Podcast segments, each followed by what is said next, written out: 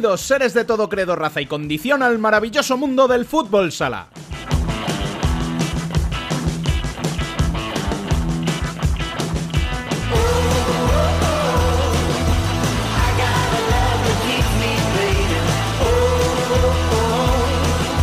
Comenzamos con nuestro undécimo programa de la segunda temporada. Esta semana viene marcada por la polémica en el futsal femenino, tras una acción antideportiva que ensucia nuestro deporte y que analizaremos en profundidad. No solo la jugada, sino también sus consecuencias. Tras eso, escucharemos a protagonistas, charlaremos con nuestros amigos de la actualidad de la primera masculina y Emen volverá para contarnos lo que dio de sí la ronda preliminar de la Champions.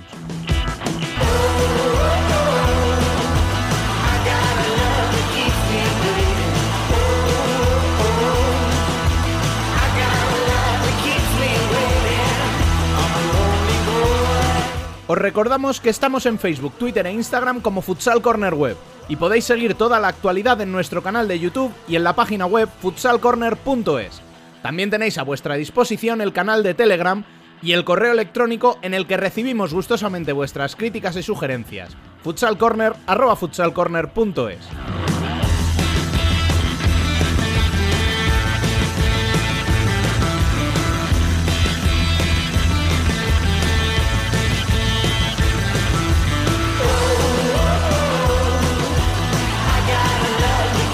Arranca ya este programa que viene cargado de protagonistas. Les habla una semana más Pescado Rubén Robles. Sean todos bienvenidos a Futsal Corner, una visión global del fútbol sala.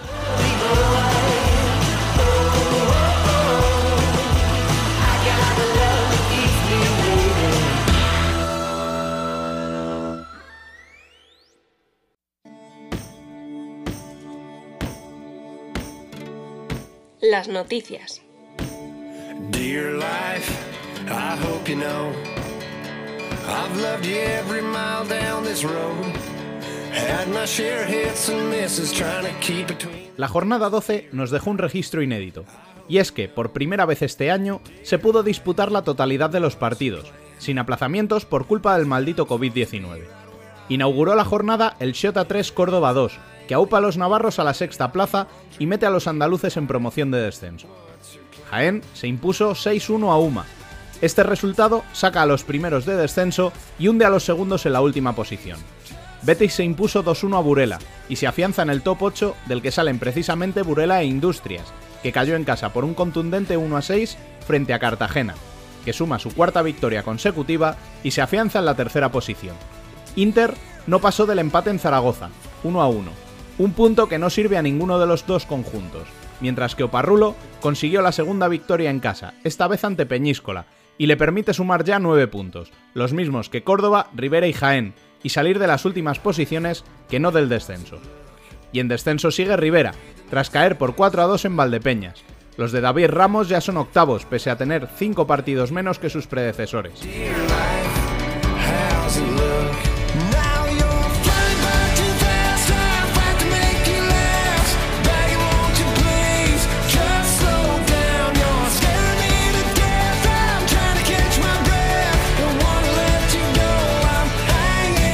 Lo más gordo de la jornada quedó para el domingo, donde Palma se impuso en Levante 2-3, arrebatándole de paso el liderato con un partido más, mientras que por la tarde se impuso Balsa el Pozo por 0-3, quedándose ya solo a dos puntos de los puestos coperos tras la tercera victoria consecutiva a domicilio.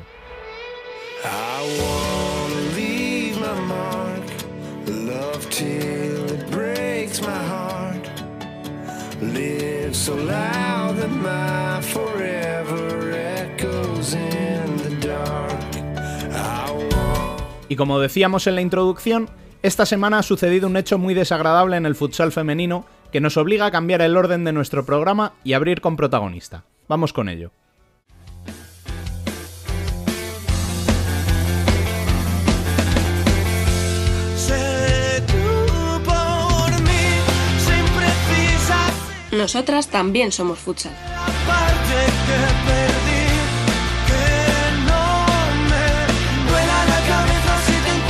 Por aquí.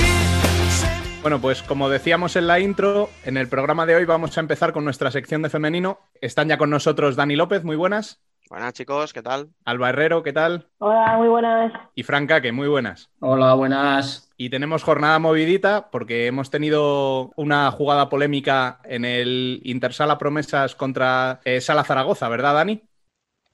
Pues sí, Rubén, ha sido una situación muy desagradable que vamos a intentar resumir lo mejor posible. Eh, el partido no tenía mucha historia, iba ganando Sala Zaragoza 5-1 a Intersala, quedaba un poco más de 3 minutos, Intersala estaba atacando de 5 buscando el recortar distancias y eh, coge el balón en la portera de Sala Zaragoza, chuta a puerta vacía y Marta García, jugadora de Intersala que llevaba la camiseta de portera jugadora, echa a correr hacia atrás, pierde un poco la posición, se choca contra el palo, se queda en el suelo, pues se ha dado un buen costalazo. Y a todo esto, eh, Jenny, jugadora de Sala Zaragoza, que iba siguiendo la jugada, aprovecha que el balón golpea en el larguero y se queda muerto para empujar la puerta vacía. El vídeo está en las redes sociales, lo ha visto ya muchísima gente, o sea que creo que tampoco hacía falta explicarlo, pero por si acaso alguien no, no estaba en la situación, pues lo explicamos. Claro, el problema ha sido que todo el mundo ha criticado la falta de fair play de Sala Zaragoza, porque con una jugadora en el suelo y evidentemente se había dado un buen golpe contra la portería, o sea, no estaba fingiendo ni mucho menos, Jenny podía haber tirado el balón fuera o el propio equipo de Sala Zaragoza eh, dejarse anotar un gol. ¿Qué ocurre? Que aquí hay muchas opiniones, mucha gente que dice una cosa, que dice otra, entonces hemos querido contar con la opinión de, primero, dos chicas que estaban en ese momento jugando estaban dentro de la pista. Una de ellas es Carmen Alonso, jugadora de Sala Zaragoza, que estaba en el quinteto en ese momento. Y la otra es la propia Marta García, la jugadora que se golpeó en el palo, para que nos cuenten lo que pasó, cada una desde su punto de vista, y que la gente tenga una opinión formada real y con todos los puntos de vista de lo que ha sucedido. Vamos entonces a escuchar lo que te han contado Carmen y Marta y luego presentamos a nuestro invitado de esta semana. Está aquí con nosotros Carmen Alonso, jugadora de Sala Zaragoza. Muy buenas y bienvenida. Hola, muy buenas. Bueno, eh, pues eso, mmm, ya hemos contado un poco lo que pasó, pero queríamos saber también cómo lo vivisteis desde dentro, cómo, cómo lo viviste tú. Bueno, y es verdad que además estaba en el campo en la jugada en cuestión, yo estaba por detrás, o sea, tampoco pude hacer nada porque no llegué a, a ese balón. Y yo lo único que vi es como la jugadora del equipo contrario, la portera jugadora, se golpeaba con el palo y mi compañera Jennifer, que no olvidemos que es brasileña, eh, empujaba el balón a puerta vacía y automáticamente después se dirigía además a pedir disculpas. Es verdad que en el momento tampoco lo entendí porque si tú ves que se hace daño, no metes gol y si ves que se hace daño y metes gol, luego no vas a pedir perdón. Pero luego es verdad que me explicaron que, que al final en Brasil que hay muchas trampas y que nunca, nunca, nunca se tira el balón fuera. Por tanto, esa fue la manera en la que yo comprendí por qué lo había notado. Insisto que yo no lo hubiera hecho.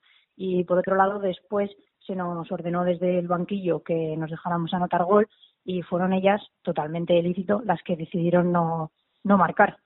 Vale, me surgen varias cosas aquí sobre esto que me has dicho. Eh, me había remarcado el hecho de que era brasileña Jenny, ahora ya me has explicado el por qué. Eh, ¿Te había pasado alguna vez? ¿Es la primera vez? O sea, no sé, claro, porque me dices, bueno, ahora ya a futuro le podemos decir, oye, no vuelvas a hacer esto, porque mira, tal.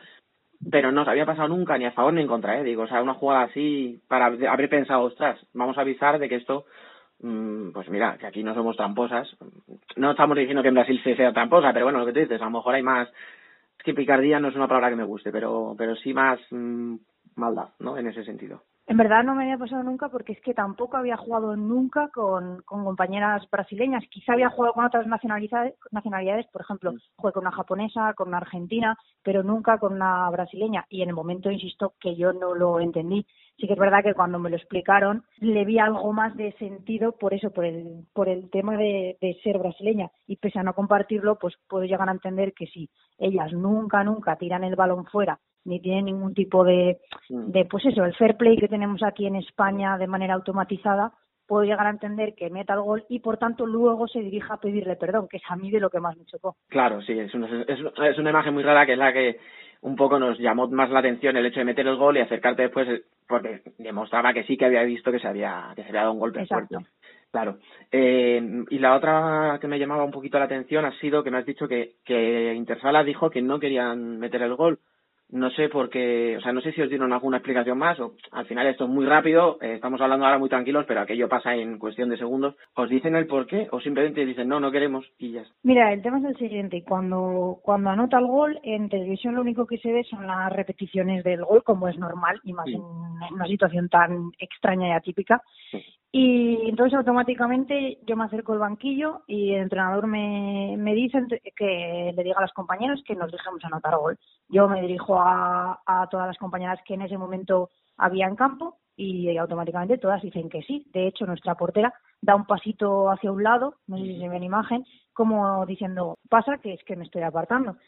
Y recibe el balón una de ellas de saque de centro y yo le comento individualmente porque evidentemente las conozco. Y le comento a, a una de ellas, en este caso a Lucía, que, que nos dejamos anotar gol y que, y que coja el balón y avance. Y ella me dice que no, totalmente respetable. Y entonces, visto su negación, me dirijo a otra de ellas, en este caso a Alba, y le digo que nos vamos a dejar meter gol porque no ha estado bien, ha sido un gesto feo y por lo menos pues así intentamos arreglarlo lo, lo mínimo posible porque el gol ya está ya está hecho y el daño ya está hecho. Y allí así que me responde que, que no porque no no quieren que le regalemos nada. Lo entiendo porque al final lo que te sabe mal es el gesto Claro, de que te ya hayan posteriori. metido gol o sea, me parece totalmente respetable que no nos quieran anotar gol, pero sí que creo que luego por redes sociales esa parte nuestra de intentar arreglarlo no no se está diciendo y por tanto se está se está ocultando una falta de, de verdad que creo que también está bien decirlo. Sí, sí, sí, o sea, yo, y esto es obvio, o sea, yo soy el primero que yo subió el vídeo de, de las autonómicas criticando tanto el hecho de que primero se metiera gol como que posteriormente no se concediera porque otra vez sí que habíamos visto el, oye, se mete un gol en una jugada en la que no se debería haber hecho por un poco de respeto y el otro equipo se deja un gol. Yo critiqué tanto el meterlo como el no dejarse. Ahora, mira, yo te agradezco que tú quieras entrar porque al final no es fácil. Yo sé que con lo que hemos dicho, yo el primero, en las redes sociales, os hemos echado un poco a, lo- a los pies de los caballos, pero claro, no entendíamos que no se hiciera ninguna de las dos, mm, ¿sabes? Ni el balón fuera, tal. Ahora me lo estás aclarando, yo te lo agradezco un montón que, entres a, dar la, la- pues, lo que sucedió, lo que me estás contando, sobre todo por eso, porque al final eh, nadie, o sea, nadie no, quiero decir, cualquiera que no viéramos el partido y no estuviéramos en la pista, no sabemos esa parte que tú nos estás contando. Entonces, eh, lo primero, te agradezco mucho que, que hayas entrado, porque no es fácil, porque se ha criticado mucho la actitud del equipo, etcétera, y que nos cuentes un poquito de todo esto para poder completar y tener una visión global. Al final es lo que queríamos nosotros, eh, contar el punto de vista tuyo. Ahora hablaremos con Marta.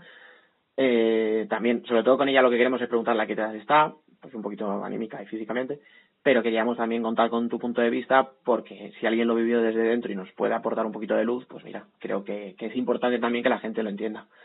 Y por mi parte solo te quería hacer una preguntilla más. Ya aprovechando que tú jugaste de sala, no sé si quedan muchas compañeras de, que estuvieron contigo y tal, si cuando acabó el partido hablasteis, si, si, si hubo algo más o una vez que acabó el partido cada una por su lado mejor, que la cosa estaba a lo mejor un poquillo tensa, no sé. ¿Cómo, cómo fue? Sí, sí que sí que hablé, de hecho, como te he dicho antes con Lucía, que fue a la primera que me dirigí para que nos metieran gol, eh, comenté un poco la jugada en sí, simplemente pues hablamos de eso, me explicó pues que había sentado mal y yo le dije que lo entendía completamente, que yo estaba de acuerdo con su opinión y que simplemente había querido eh, dar ese, esa manera de arreglarlo dejándonos meter gol. Y me explicó un poquito pues el hecho de por qué no habían no habían querido y luego sí que es verdad que con otras compañeras ya hablé con total normalidad independientemente del partido simplemente pues de que qué tal todo y, y nada ya concreto con esa jugada Muy bien, muy bien. Vale, pues si te parece bien, vamos a hacer una cosa. Como hoy tenemos muchas cosas de las que hablar, vamos a dejarlo aquí, porque al final lo que interesaba era aclarar esto. Pero para que no parezcamos, eh, como digo yo, como un medio generalista que solo busca escarbar ahí en la carroña, en unas semanitas, la semana que viene, en dos, tres, cuando tú puedas, quedamos, hablamos tranquilamente y ya analizamos la jornada, ya analizamos la, cómo va vuestra temporada, objetivos, y ya hablamos solo de deporte, que al final es lo que nos interesa a todos. ¿Te parece bien? vale perfecto sí Sí. sí, por mí perfecto Luego, ahora, para que, ahora, aquí, delante de todo el mundo, quedamos en que no solo vamos a hablar de cosas malas, ni vamos a sacar el tema solo en lo negativo. ¿Te parece bien? vale perfecto Vale, pues nada, por mi parte, eh, lo dicho, lo que te reitero, muchas gracias por, por entrar, por aportarnos un poquito más de información, que creo que era necesario. Si alguno hemos comentado un poco ese linchamiento a Sara Zaragoza de manera injusta, pues mira, mm, yo le pido disculpas personalmente y nada más. Que muchas gracias de nuevo y, y hablamos, ¿vale? vale pues muchas gracias por querer escuchar todas las opiniones Nada, a ti, muchas gracias. Después de hablar con Carmen Alonso, nos tocaba también hablar con Marta García, la jugadora que eh, desgraciadamente fue protagonista de la jugada por ese choque contra el palo. Marta, muy buenas. Hola, muy buenas. Bueno, lo primero, lo más importante, ¿qué tal estás del golpe? Pero bien, bien, perfectamente, sin problemas. Se queda en un susto y que es lo importante y ya está. Te voy a decir, no es de esto que te levantas el domingo y dices, uff. Fue más el sábado por la tarde. El sábado por la tarde sí que estaba un poco más fastidiada, pero ya el domingo sin problemas. Mm, Y, y bueno, a ver, al final eh, tú no tienes responsabilidad ninguna en la jugada, pero anímicamente, ¿cómo te encontrabas después del partido? Pues, a ver, sí que es verdad que la jugada nos deja un poco cabizbajas, porque al fin y al cabo no consideramos que en el momento sea una jugada que puedas demostrar un fair play y no la muestras. Pero, no sé, creo, creo que nos tenemos que quedar con que eh, se volvió a vivir un derby después de tantos años en la máxima categoría y creo que eso es lo más importante del partido. Mm. Dejar a un lado esa jugada y quedarnos con lo bueno. Eso te iba a preguntar, porque eh, no sé si ha sido una sensación mía, pero me he dado cuenta que como que le hemos dado a lo mejor más importancia desde fuera que las propias protagonistas, porque no eres la primera de Intersala que me dice, nada, mira, esto ya ha pasado, es una anécdota triste, pero una anécdota y mejor pasar página. ¿Por, por qué crees que, que, que le damos tanta importancia entonces los demás? Porque es curioso, Pues ¿no? Ya, sí, no sé, nosotros nos, al fin y al cabo siempre nos quedamos con lo bueno y creo que eh, darle cabida a lo, a lo malo, a lo que pasa así relativamente malo, no nos favorece. Debemos dar, eh, debemos hacernos escuchar por, por lo bonito y no por gestos más feos. Sí, sí, a ver, nosotros de hecho lo hemos hablado y ahora en el debate lo comentamos que, que no nos gusta llamaros por estas cosas, porque nosotros precisamente hacemos un debate de media hora todas las semanas de fútbol sala femenino y lo, pero bueno, claro, también entiendes que al final es una cosa que ha sucedido, que haya generado mucho impacto y que, que hay que tratar. sí, sí, sí, pero que no pasa nada, que son cosas que pasan y ya está. Mm. Y ya para ir acabando sobre este tema, porque ya, bueno, mira, me dices que estuviste bien, que el jueves, o sea, el sábado después del partido un poco fastidia, pero bueno, si no te ha quedado ninguna molestia ni nada, pues eso es lo más importante. Eh, pero una cosita más, eh, nos comentaba ahora Carmen que ellas eh, propusieron eh, dejarse un gol. Porque claro, todas las críticas que hacíamos es que han metido gol y además es que nos han dejado después uno, que eso ya lo hemos vivido otras veces. Y me decía Carmen, no, es que nosotras sí lo propusimos, pero nos dijeron que no querían. No sé si tú en ese momento estabas pensando en eso, si te enteraste de algo o no, no puedes decirme nada, mucho. Mira, yo sinceramente no me enteré absolutamente de nada de la jugada. O sea, yo cuando sacaron el balón, pues me dijeron sigue, sigue, y yo seguí. Pero sí que es verdad que nos lo ofrecieron, pero en ese momento consideramos que el bonito gesto lo tendrían que haber tenido cinco segundos antes. Entonces decidimos seguir jugando como si nada y ya está. Pero sí, sí que es verdad que, que nos lo ofrecieron. Vale, perfecto. Es, es que al final de lo que siempre decimos que hay que intentar tener un poco puntos de vista de, de todas las partes implicadas. Sí, sí, ha por pasado, eso que... claro. Ha pasado por aquí Carmen, ahora tú también, que además más de primera mano que tú, ¿verdad? Nadie sabe cómo fue la jugada. sí, sí. Pero bueno, y, y ahora eh, lo, importante es lo que tú dices al final. Eh, por desgracia fue derrota, hubiera sido derrota igual sin esa jugada, o sea que eh, por lo menos en ese aspecto no influyó. Pero bueno, estáis ahí, estáis empezando a pelear, como aquel que dice, vuestra primera temporada. sí, sí. Eh, a poco Claro, ahora hablaremos con Valero y le vamos a dar un poquito más de caña, pero tú eres optimista de cara a la temporada.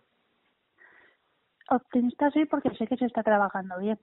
Estamos luchando cada partido y poco a poco se va viendo que vamos dando un paso más. Sí que es verdad que somos primerizas en esta categoría y tenemos que luchar el doble que el resto, pero poco a poco yo creo que los resultados saldrán. Mm. Te una pregunta que le voy a hacer también a él ahora. Eh, el hecho de que se divida la, la temporada como en dos grupos, primero jugáis contra la mitad de rivales, luego se dividen, tal, eh, ¿os puede ayudar el hecho de quitar los rivales muy fuertes en, la, en el segundo grupo y tener que pelear solo con, con vuestros rivales directos? ¿O crees que al revés, que esto lo dificulta todavía más? Yo creo que lo dificulta un poquito más. Al fin y al cabo, pues una, hubiese sido una liga más larga si hubiésemos hecho como todos los años. Y creo que hubiésemos tenido la capacidad de competir más. Pero bueno, la liga es así ahora mismo y tenemos que intentar pelearla tal y como está.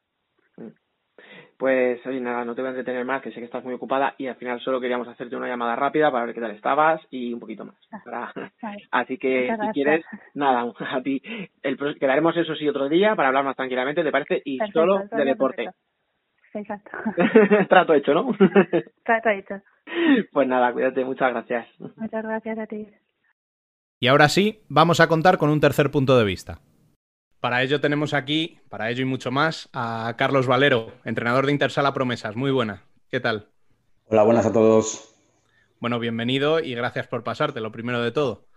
De nada, un placer. Bueno, como entrenador, ¿le has dado muchas vueltas a la jugada? Porque ya sabes cómo somos desde fuera, que parece que no interesa el resto del partido. Pues hombre, la, la verdad es que muchas vueltas en ese momento sí que te, sí que nos entendió, sí que nos enfadó al, al equipo, bueno, al club, a casi todo el mundo, pero luego realmente, como habéis dicho, el partido estaba solventado y no es una jugada trascendente para el, para el final, entonces tampoco mucho más. Yo te quería preguntar, eh, muy buenas, perdona que no te he saludado.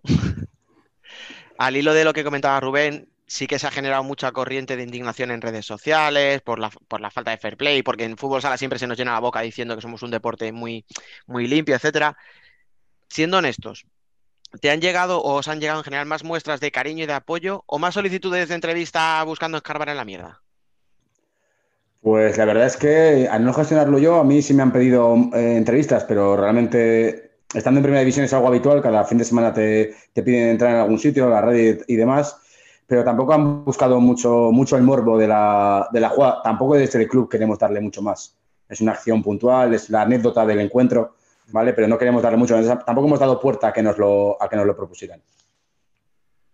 Bueno, pues había que tratarlo un poquito por encima, pero esto va contra el espíritu que tenemos aquí en Futsal Corner, así que vamos a continuar por temas deportivos. Eh, cuéntanos un poquito, ¿cómo estáis viviendo esta temporada tan atípica eh, en todos los aspectos?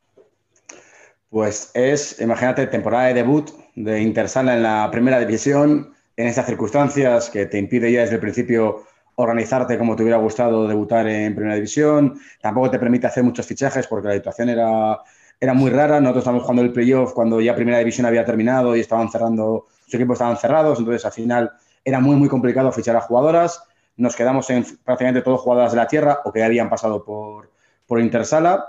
Y luego empezamos a jugar y sin pretemporada real, sin partidos amistosos que te digan dónde estás, dónde te encuentras, pues te empiezas a enfrentar. Bueno, las primeras dos jornadas no las jugamos porque tenemos un positivo en, el, en la plantilla. Entonces, la primera primer partido de debut en primera división contra el Corcón en su casa. El, el, segun, el segundo partido eh, nos, nos, viene Móstoles, otro equipo consolidadísimo en la, en la, primera división. Y luego nos vamos a Alicante a jugar contra la UA. Entonces fue como, ¿cómo hemos empezado? Bueno, pues como hemos podido. ¿Vale? Al final vamos mejorando, vamos mejorando, cada resultado y cada partido vamos sacando cosas más positivas. Hasta este partido, eh, los descansos ya nos habíamos ido del partido, ya hemos perdido por 4 o 5 goles. Y en este, hasta el minuto 33, eh, vamos en partido, vamos 2-1. Y sí que es cierto que vamos a tener minutos afortunados y se nos va el partido, pero creo que es un equipo que vamos creciendo a pasos agigantados. Espero que lo suficientemente rápido como para que no se nos vaya muy rápido el poder quedarnos en primera división. Mira, yo ahora que, o sea, hablando de eso, de quedarse en la primera, que al final es el objetivo, le voy a dar un poco la vuelta, porque siempre decimos, joder, qué mala leche que el año que más equipos descienden es vuestro año del debut, el año que más complicado es todo, que si hay grupos, que si subgrupos, que si vuelta a unos. Pero mira, por otro lado digo, oye, a lo mejor hasta os puede beneficiar el hecho de que en la primera vuelta, digamos, un poco de rodaje, y ya en la segunda estéis en el grupo de abajo y ya juguéis contra rivales de vuestro nivel, o sea, de vuestra... Claro, te has quitado a los Futs y a los Burela de turno, a los Alcorcón, no sé. Claro, pero te, te, compro eso si yo volviera a jugar contra los que están en mi liga. Pero es que en mi grupo ya no vuelvo a enfrentarme a Majadahonda, entonces eh, yo los puntos contra Futs y contra Burela, o sea, no los cuento. Los de arriba sé que no los voy a conseguir. Y me impide eh, jugar directamente una ida y vuelta. Es que al final una, jornada, o sea, una competición normal hubieran sido 36 partidos te da tiempo a hacerte la categoría ahí e intentar plantar cara, por lo menos en los últimos 18, la última segunda vuelta. Si hablamos de 18 partidos en esta fase de, en esta forma de la, de la liga, hemos perdido ya el primer grupo. Nos quedarían 10 partidos para salvarnos. 10 partidos para salvarnos. Uf, me parece que es muy, muy, muy poco, muy poco margen. Yo te decía porque todo el mundo eh, ha criticado este formato en general, decían, no, pues eso, que no les convencía, y yo decía, bueno, a lo mejor no viene tan mal a un equipo de abajo, pero por lo que veo, no, no ni de coña. No, a ver, los entrenadores hablamos de esto a principio de temporada porque salió un primer calendario de la, de la federación que nos, haría, nos hacía jugar entre, entre semana. Nos tocaba ir a Melilla a jugar entre semana, nos tocaba ir a jugar no me acuerdo dónde. Claro, para nosotros el cuerpo técnico no podía viajar, no vimos de esto, entonces tenemos que trabajar. Yo no puedo decirle a mi, a mi puesto de trabajo, oye, no, el jueves no cuentes conmigo, el viernes tampoco, porque me voy a Melilla. Mira, perfecto, no vengas ya más. No hace falta, no hace falta que vuelvas a trabajar. ¿vale? Pero es que las jugadoras tampoco, al final son trabajadoras, son estudiantes. Entonces, le hablamos a los entrenadores diciendo cuál es el formato eh, que podemos asimilar, que podemos jugar. Este no es el ideal, claro, pero es que hay que adaptarse a las circunstancias actuales. Sí, el menos, el menos dañino. Claro. Fran Alba, ¿tenéis alguna pregunta para él? Sí, yo. eh, hola, buenas tardes, Carlos. Yo la pregunta era. Sí, estoy de acuerdo contigo en lo que has dicho de, de que luego en la segunda fase ya no vuelves a jugar con, con los mismos, tienes que jugar con otro, otro grupo. Hasta ahora, ¿qué equipo es el que más te ha impresionado de los que has jugado? De los, de los que he jugado, pues es que al final lo que me ha impresionado, más que los equipos, ya los conocía, han sido ver jugadoras en directo. Ya, a ver, no os voy a hablar de Inés Samper porque ha pasado por la casa, entonces decir que Inés Samper me ha, me ha mostrado algo es, es mentira. O sea, que decir, ya la conocía. te- sí, me- cada, cada vez que la veo me, me sorprende más, pero ver una Vanessa Otero en directo, ver a jugadoras de la, de la UA, ver a jugadoras de, de Móstoles, que las ves por la televisión, que las estás viendo por internet y de repente las tienes enfrente, eh, decirles a las jugadoras cómo hay que tapar, es como, bueno, haced lo que podáis. Al final, eh, las, las mías son muy tal, bueno, mira, está eh, taparle, ¿vale? Que no nos meta, intentar que no nos meta muchos goles. ¿Vale? Al final me lo tomo mucho con humor, porque hay que tomarse las decisiones con humor, pero, Exacto. pero vamos, creo que el equipo que más me ha gustado, pero todavía no he jugado contra ellos, ha sido Burela. Aparte que Burela está a otro nivel, eh, de mi grupo, hablo de mi grupo, eh, claro, al final, a tanto Orense como, como Futsi, que son del otro lado, no los sigo tanto, de momento me estoy centrando en mi grupo, pero Burela, los partidos que he visto, que nos jugamos, eh, que hubiera sido nuestro segundo partido, me parece que la calidad que tienen, el nivel que tienen, el fútbol sala que despliegan es, es, otro, es otra cosa. Yo, Alba, antes de que preguntes, es que, que no, para, no, pa- para no, mantener el buen rollo, vamos a llevarnos no, bien. no, escucha, iba a decir, nos vamos a llevar muy bien porque la primera persona que han nombrado es Irene Samper. Es que, o sea, voy a fundar su club de fans yo, o sea, desde hace tiempo lo estoy diciendo. Entonces, ahí has empezado perfecto, oye.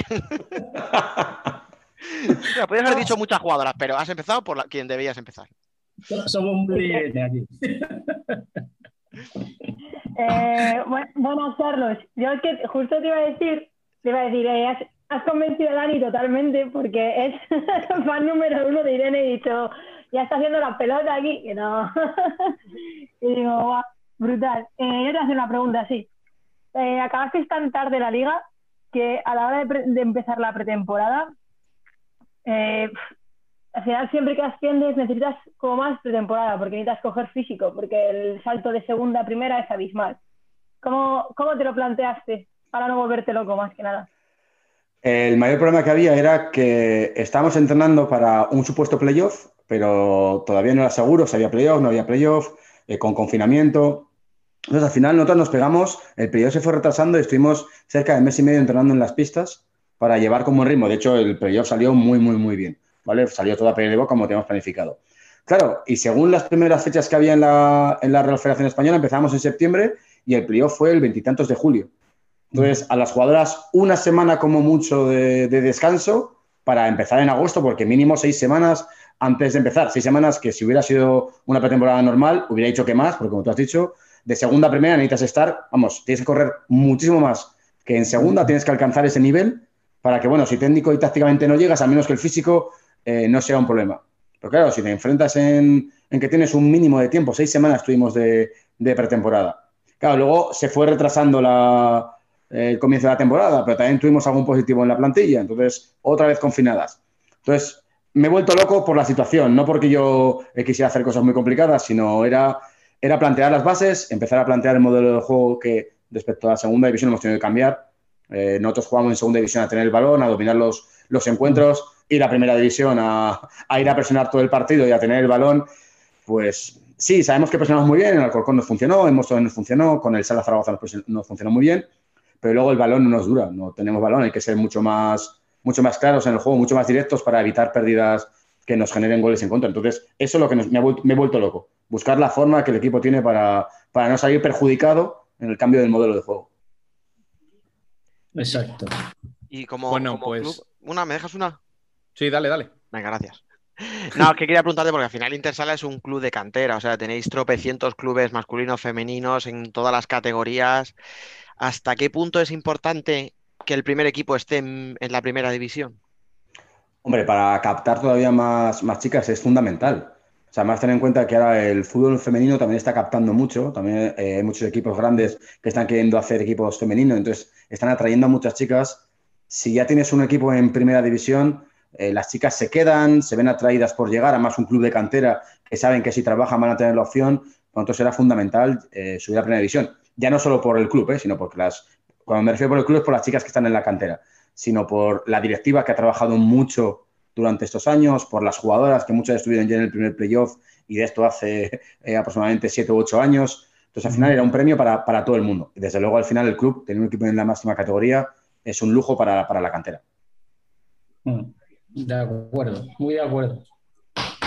Bueno, pues ahora sí, que después del ratito que llevamos hablando, ni siquiera hemos mencionado los resultados. Eh, Pero los míos no hace falta que los menciones, ¿eh? Fran, Como la quiniela, uno contadnos X2. un poquito. Uno quizás me parece bien. No hace sangre, no hace sangre. Venga, voy, voy con los resultados. Eh, en el grupo A, Viajes a Mare 4, Telde Deportivo 3, Ciudad 2, Fulsi 4, Leganés 4, Orense 6 Voldán 1, Peñasplugues 0. Descansó Pollo. En el grupo B, Charlotte Alacán 1, Torreblanca 2, Rayo Majadahonda 3, Burela 4, Sala Zaragoza 6, Intersala 1 y Alcorcónua 3-2. Como ha hecho el parón ahí, ¿eh? De- no quiero, pero. No, no, pero que, además es que estaba viendo los, part- los partidos y sabía que no había habido muchas goleadas y digo, canta, canta, eh, canta. Al final han sido marcadores muy ajustados. Digo, va a cantar, pero no pasa nada. Es lo que hay. Alba, cuéntanos cómo va la clasificación de ambos grupos. Venga, vale. Va, pues por el grupo A, eh, líder el Futsi con 16 puntos, seguido de Roldán con 14 y en tercera posición el Pollo con 10. Luego sigue Peñas Plugues con 9. eh, en quinta posición el Leganés con 6, empatado a puntos con el Ourense en Vialia. Ah, y el Viajes Samanel, perdón. Y por último, eh, cerrando la clasificación, el Telde y el Ciudade con un punto cada uno. Y por el grupo B, líder en solitario Alcorcón con 15 puntos y dos partidos más. Eh, Pescados Rubén Burela y Melilla Torreblanca con 13 puntos, en segunda y tercera posición y con 5 partidos. Y Universidad Alicante en cuarta posición con 12 puntos. Eh, le sigue quinto Sala Zaragoza con 9 puntos y sexto Rayo Majadahonda con 6. Séptimo es el Móstoles con 5 puntos y cerrando la clasificación con 0 puntos cada uno el Saló Calacán y Intesala. Joder, qué majos somos, ¿eh? No, no va a querer, no va a querer volver, lo siento. No, no, no, no, no, Es que estoy diciendo la realidad, no es que estoy diciendo eh, nada, que- nada que yo no sepa. ¿Vale? Solo que. No, me- voy, a, voy a matizar, voy a matizar. El Intersala lleva 4 partidos y el Saló Calacán y Móstoles 5. Importante. Sí, a ver, eh, jugamos este jueves contra Melilla, que Melilla en principio era un equipo que debería estar en la parte baja, pero claro, entre los fichajes que ha hecho, el entrenador que tienen, fíjate, es que está tercero. Es que está tercero Sí. ahora mismo en, del grupo. Entonces, un partido que a priori era un partido a ganar, ahora mismo es un partido a, a rascar. ¿Vale? Ya no a ganar, sino. Ya no, te- ya no me planteo ganarle, me planteo ganarle a todos los equipos. Pero en las cuentas para final de temporada no están los puntos contra, contra el ahora mismo. No. Y luego nos viene Majadahonda, es una semana complicada para nosotros. Porque Sí. jugamos el jueves en casa, nos viene Melilla y luego nos viene Majadahonda.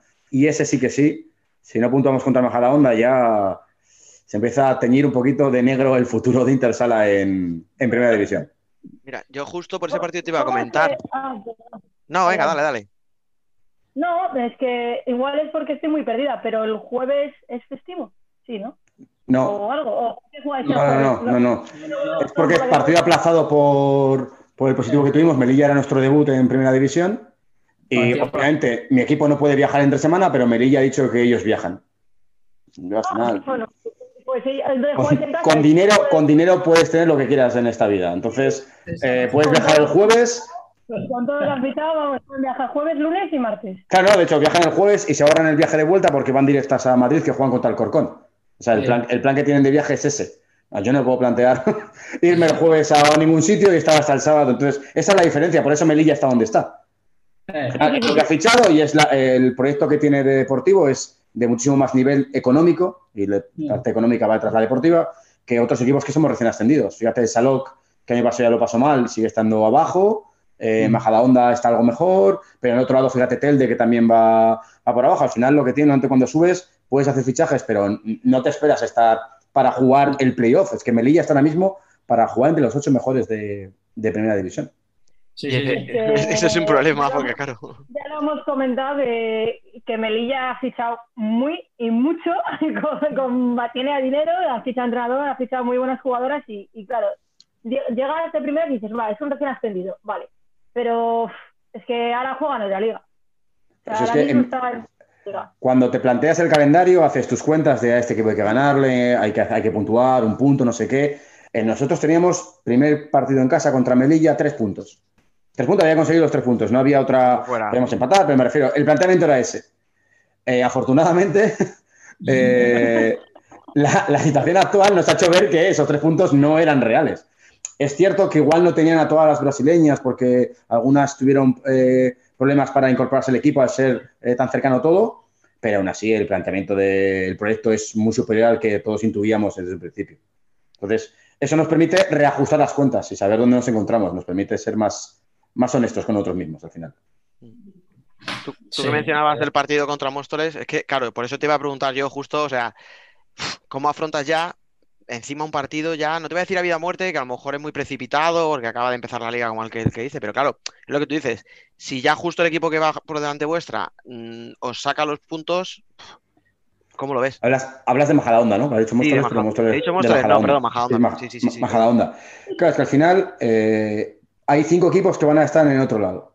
Esos cinco equipos, obviamente, el Sala Zaragoza, puede ser que Móstoles o UA, no caben todos en la parte alta de la clasificación.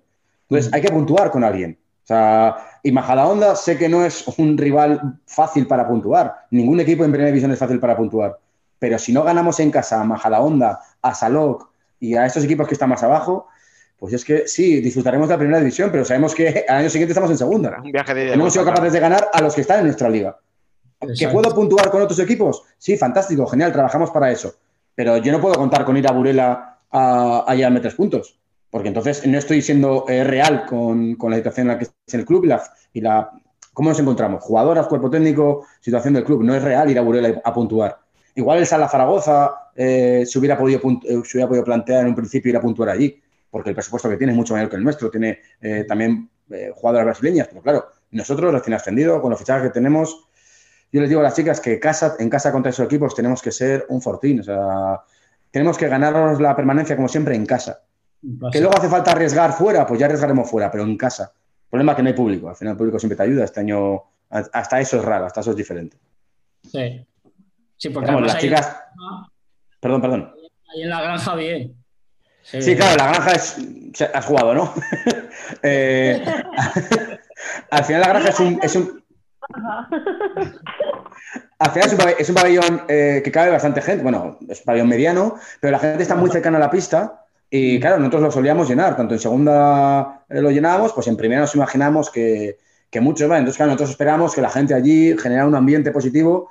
Pero claro, ahora no tienes, a, no tienes a la gente que no te ayuda. Al final siempre es un plus la gente de casa, que también es algo eh, bueno cuando viajas fuera y no vas a un campo, por ejemplo, Melilla o, o Hotel y demás, que son eh, campos más complicados, sin gente, pues igual son más fáciles eh, de puntuar. Digo gente de, o sea, di- eh, hablo equipos de mi liga, ¿eh?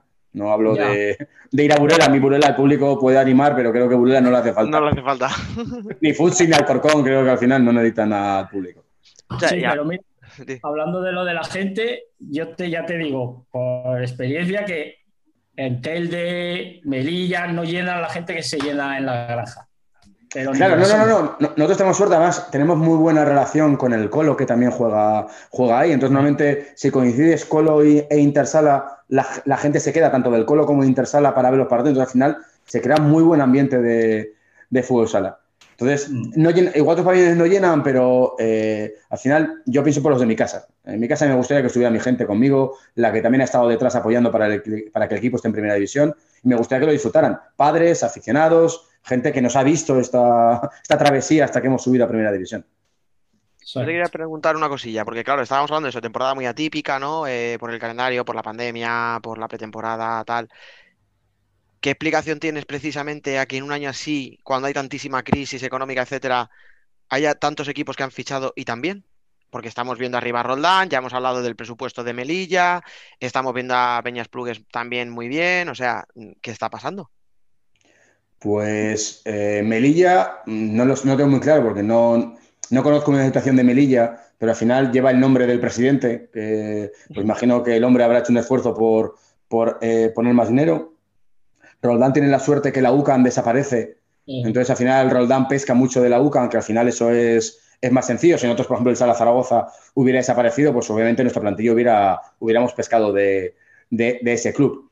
Y Peñas, pues es que al final Peñas estaba, eh, unos años atrás, estaba un poquito flojo. Yo creo que estaban esperando para dar un, para hacer un, rearmar, rearmar el equipo, creo, ¿eh? Creo. Yo no sé, claro, al final cada club es un mundo.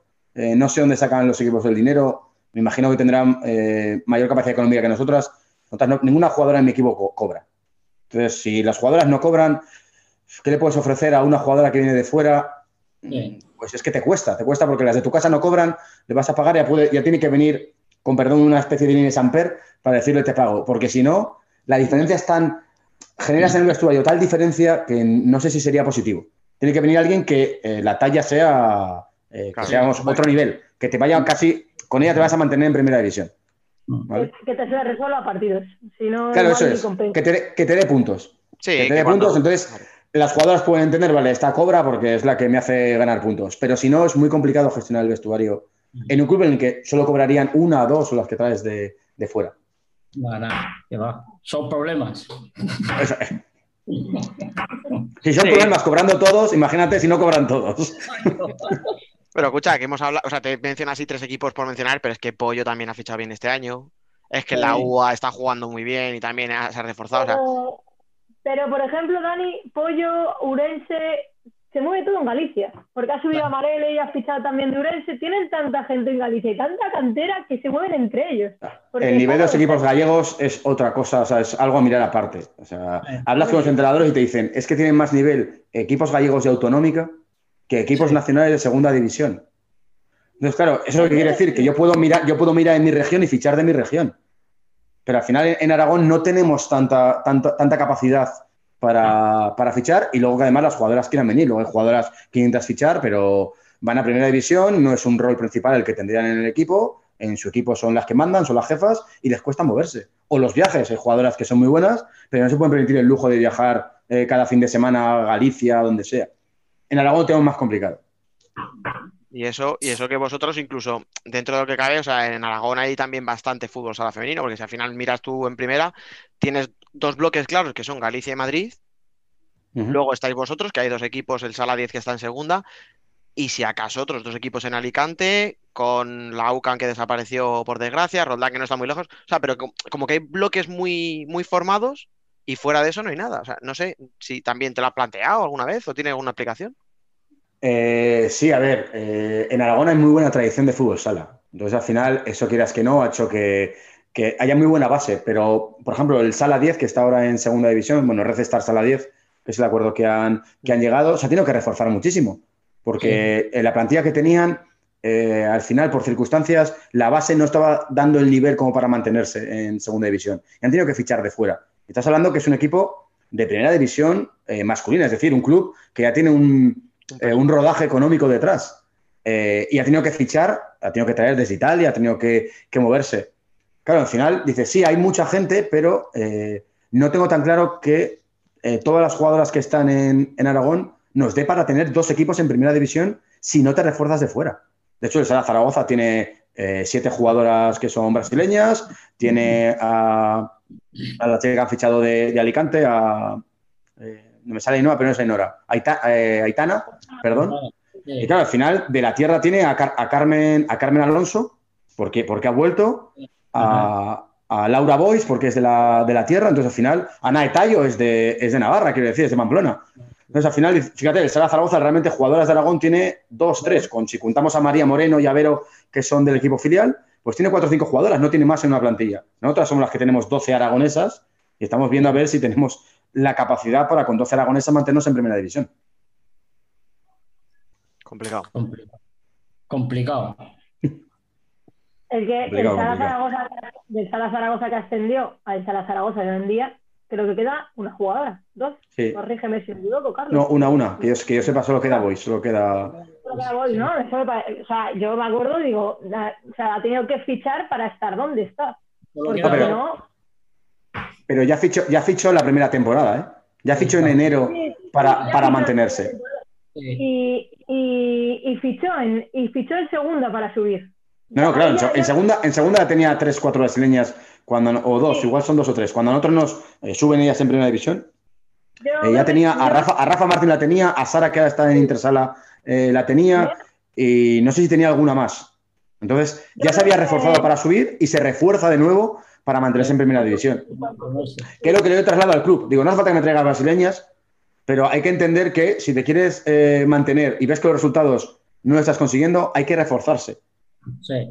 Porque eh, yo le hablaba el otro día, digo, yo tengo 14 jugadoras en plantilla, pero eh, si me quiero mantener, igual necesito traer ya a gente de fuera con nivel de primera división, contrastadas, no jugadoras que pueden llegar a ser jugadoras de primera división. Yo necesito jugadoras contrastadas que sepan mantener el equipo en primera división. Porque si no, no. Si no, lo que tenemos que hacer son siempre apuestas, que digo yo, pues sacas a jugadoras que tienen nivel, que tienen calidad, pero luego es jugar en primera división. Todavía se ponen nerviosas antes de cada partido que es normal. O sea, me pongo nervioso yo y soy entrenador y tengo poco que arriesgar en los partidos ya. Pero ellas se, pone, ellas se ponen nerviosas. Necesito gente que no se ponga nerviosa. Ese es lo que le digo al club, lo que le traslada al club. Que si realmente los resultados no empiezan a acompañar, que hay que ser claros. O se ficha para, para mantenerse o se empieza a fichar para, para el año que viene volver a intentar el ascenso. Digo, cuando ya en, en, en enero febrero empiezas a planificar temporada siguiente, hay que tenerlo claro. Si me quiero mantener en primera división, habrá que hacer algo. Y si no se puede hacer algo, pues ser conscientes de la realidad, no pensar en utopías de me voy a ganar los últimos ocho partidos de 10 con lo que no he sido capaz de hacer. Claro, es que al final. Sí, a ver, suena un poco a conformismo, pero en realidad es realidad, es lo que tú dices. O sea, lo que no puedes pensar es saco tres puntos en los primeros 12 partidos y luego voy a sacar 15 puntos consecutivos o 20 puntos. O... No, claro, o sea, lo que tú dices. Si no se ha podido sacar todo ahora, eh, no nos hagamos castillos en el aire, vamos a poner las cosas claras y, vas a- y, al final yo creo que eso es lo que tiene que hacer un club serio y estable. Por Claro, lo que esto- pueda al aficionado sonarle mal. No, no, claro, pero yo es lo que, lo que gestionamos con las jugadoras también, que al final es muy complicado eh, cuando el equipo llevamos cuatro partidos, cuatro partidos goleados. Entonces he dicho, al final hay que hacer muy de psicólogo, intentar que, las chicas no se vayan de, no salgan ya derrotadas a jugar contra Melilla o a jugar contra, eh, contra Majadahonda pensando ya está, es que. Entonces intentamos, eh, somos novatos todos, desde mi yo que debuto en primera división con el cuerpo técnico, como con las jugadoras. Hay que aprender cada partido, cada entrenamiento para intentar eh, adaptarnos lo antes posible. Porque si no, lo que dices tú, si no consigo los puntos en la, en la primera, la primera parte del grupo, en estos 18 partidos que hay, pensar que lo voy a conseguir en los últimos 10 es para mí ser irreal, es ser es estar en una utopía, es no, no ser consciente de lo, de, de lo que somos capaces de hacer. No, así es que además ahí estoy muy de acuerdo contigo porque, claro, es que es, además eh, llevo viendo todos los partidos que vais esa evolución de, de, mira, hemos venido de segunda, vamos a, a competir los partidos y va así, pero claro, es lo que dices tú, tenéis que sacar algún punto antes de pasar a la siguiente fase, porque si no, Claro, en una liga normal, eh, 38, 38 jornadas, los 10-12 primeros partidos me sirven para aprender. Y luego tengo 26 para, para puntuar. Pero es que aquí, si, si hago 12 partidos, de 18 en el primer grupo, me quedan 6 para puntuar. Mm, se, me hace, se me hace muy complicado. ¿eh? No digo que sea imposible, pero teniendo en cuenta que estás jugando, luego te puede tocar en el calendario, te puede tocar Burela, te puede tocar ir a, ir a Melilla, ir a... to- Se complica, se complica la, la cosa. difícil. Bueno, bueno, Carlos, pues sabemos que has tenido que hacer malabares para estar aquí con nosotros, así que no queremos quitarte más tiempo. Muchas gracias por entrar a charlar con nosotros. Un abrazo y mucha suerte en lo que queda de temporada. Muchas gracias a, a vosotros. Un saludo. Gracias. Chao. Bueno, y muchas gracias también a nuestra pareja de moda.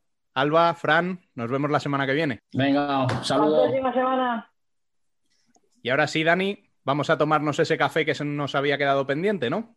¿Con Pues quién nos vas a sorprender esta semana? Pues con uno de los jugadores que más ha destacado en las primeras jornadas. Es una liga muy extraña, hay equipos que han jugado 12 partidos, otros han jugado apenas 7 y es difícil hablar de un equipo revelación cuando hay tanta diferencia de partidos. Pero todos coincidíamos en que el primer tramo nos ha dejado un peñisco la Globe Energy como inesperado protagonista. De momento son séptimos, pero bueno, hay equipos que vienen por detrás con muchos partidos aplazados. No sé si les dará para estar en Copa, pero que le quiten lo bailado. Bueno, que conste que aún no nos has dicho quién es, pero vamos a averiguarlo. I stay on the run.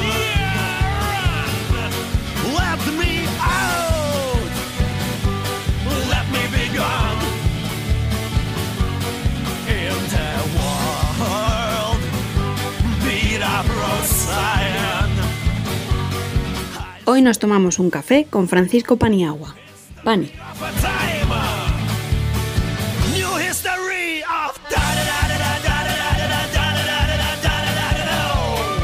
Pues está con nosotros, con- como decíamos en la introducción, eh, Paniagua, jugador de Peníscola. Muy buenas. Hola, buenas, ¿qué pasa? Bueno, eh, estáis siendo la revelación de la temporada. No sé si esperabas este inicio, si estás contento, ¿cómo, cómo lo valoras? Eh, contento, por supuesto, que yo y el, resto del equipo, ¿no? Estamos muy contentos. Y esperárnoslo, pues nosotros esperarlo no lo esperábamos para nada. Lo único que, que sí sabíamos, como ya hemos dicho en varias ocasiones, que íbamos a callar muchas bocas, ¿no? Y eso es lo que estamos intentando hacer y vamos a seguir haciendo de aquí a final de temporada. Yo llevo diciéndolo varios programas ya, que una de las pocas que habéis callado es la mía. No me, no me importa decirlo. Sabes que nos gusta mucho hacer quinielas, apuestas, quién se queda Sí, arriba, tal. Y a lo mejor Mm. pecamos de decir, por nombres no conocemos los fichajes, a Manolín tampoco le teníamos muy ubicados. No sé si por ahí eso al final también incentiva, porque no sé si eso os, os llegará, si, si ayuda, entre Sí. comillas. Sí, claro, ayuda, ayuda en el hecho de que te da confianza en el sentido de que dices, mira, la gente habla esto sin vernos jugar todavía, entonces ese- te da ese punto de confianza, ¿no? Y bueno, es lo que tú dices, tenemos gente, gente que es nueva, que ha venido por primera vez, incluso la primera vez que ha jugado en primera división, en la Liga Española. Claro. Y bueno, pues Manolín lo bueno que tiene también que, que tiene, como ya hemos dicho, un punto de locura que nos lo transmite, nos da mucha confianza. Y lo bueno que tiene que ha sido jugador también y en ese sentido nos entiende que, que somos jugadores y que de vez en cuando pues, tampoco vamos a estar al 100%. Mm.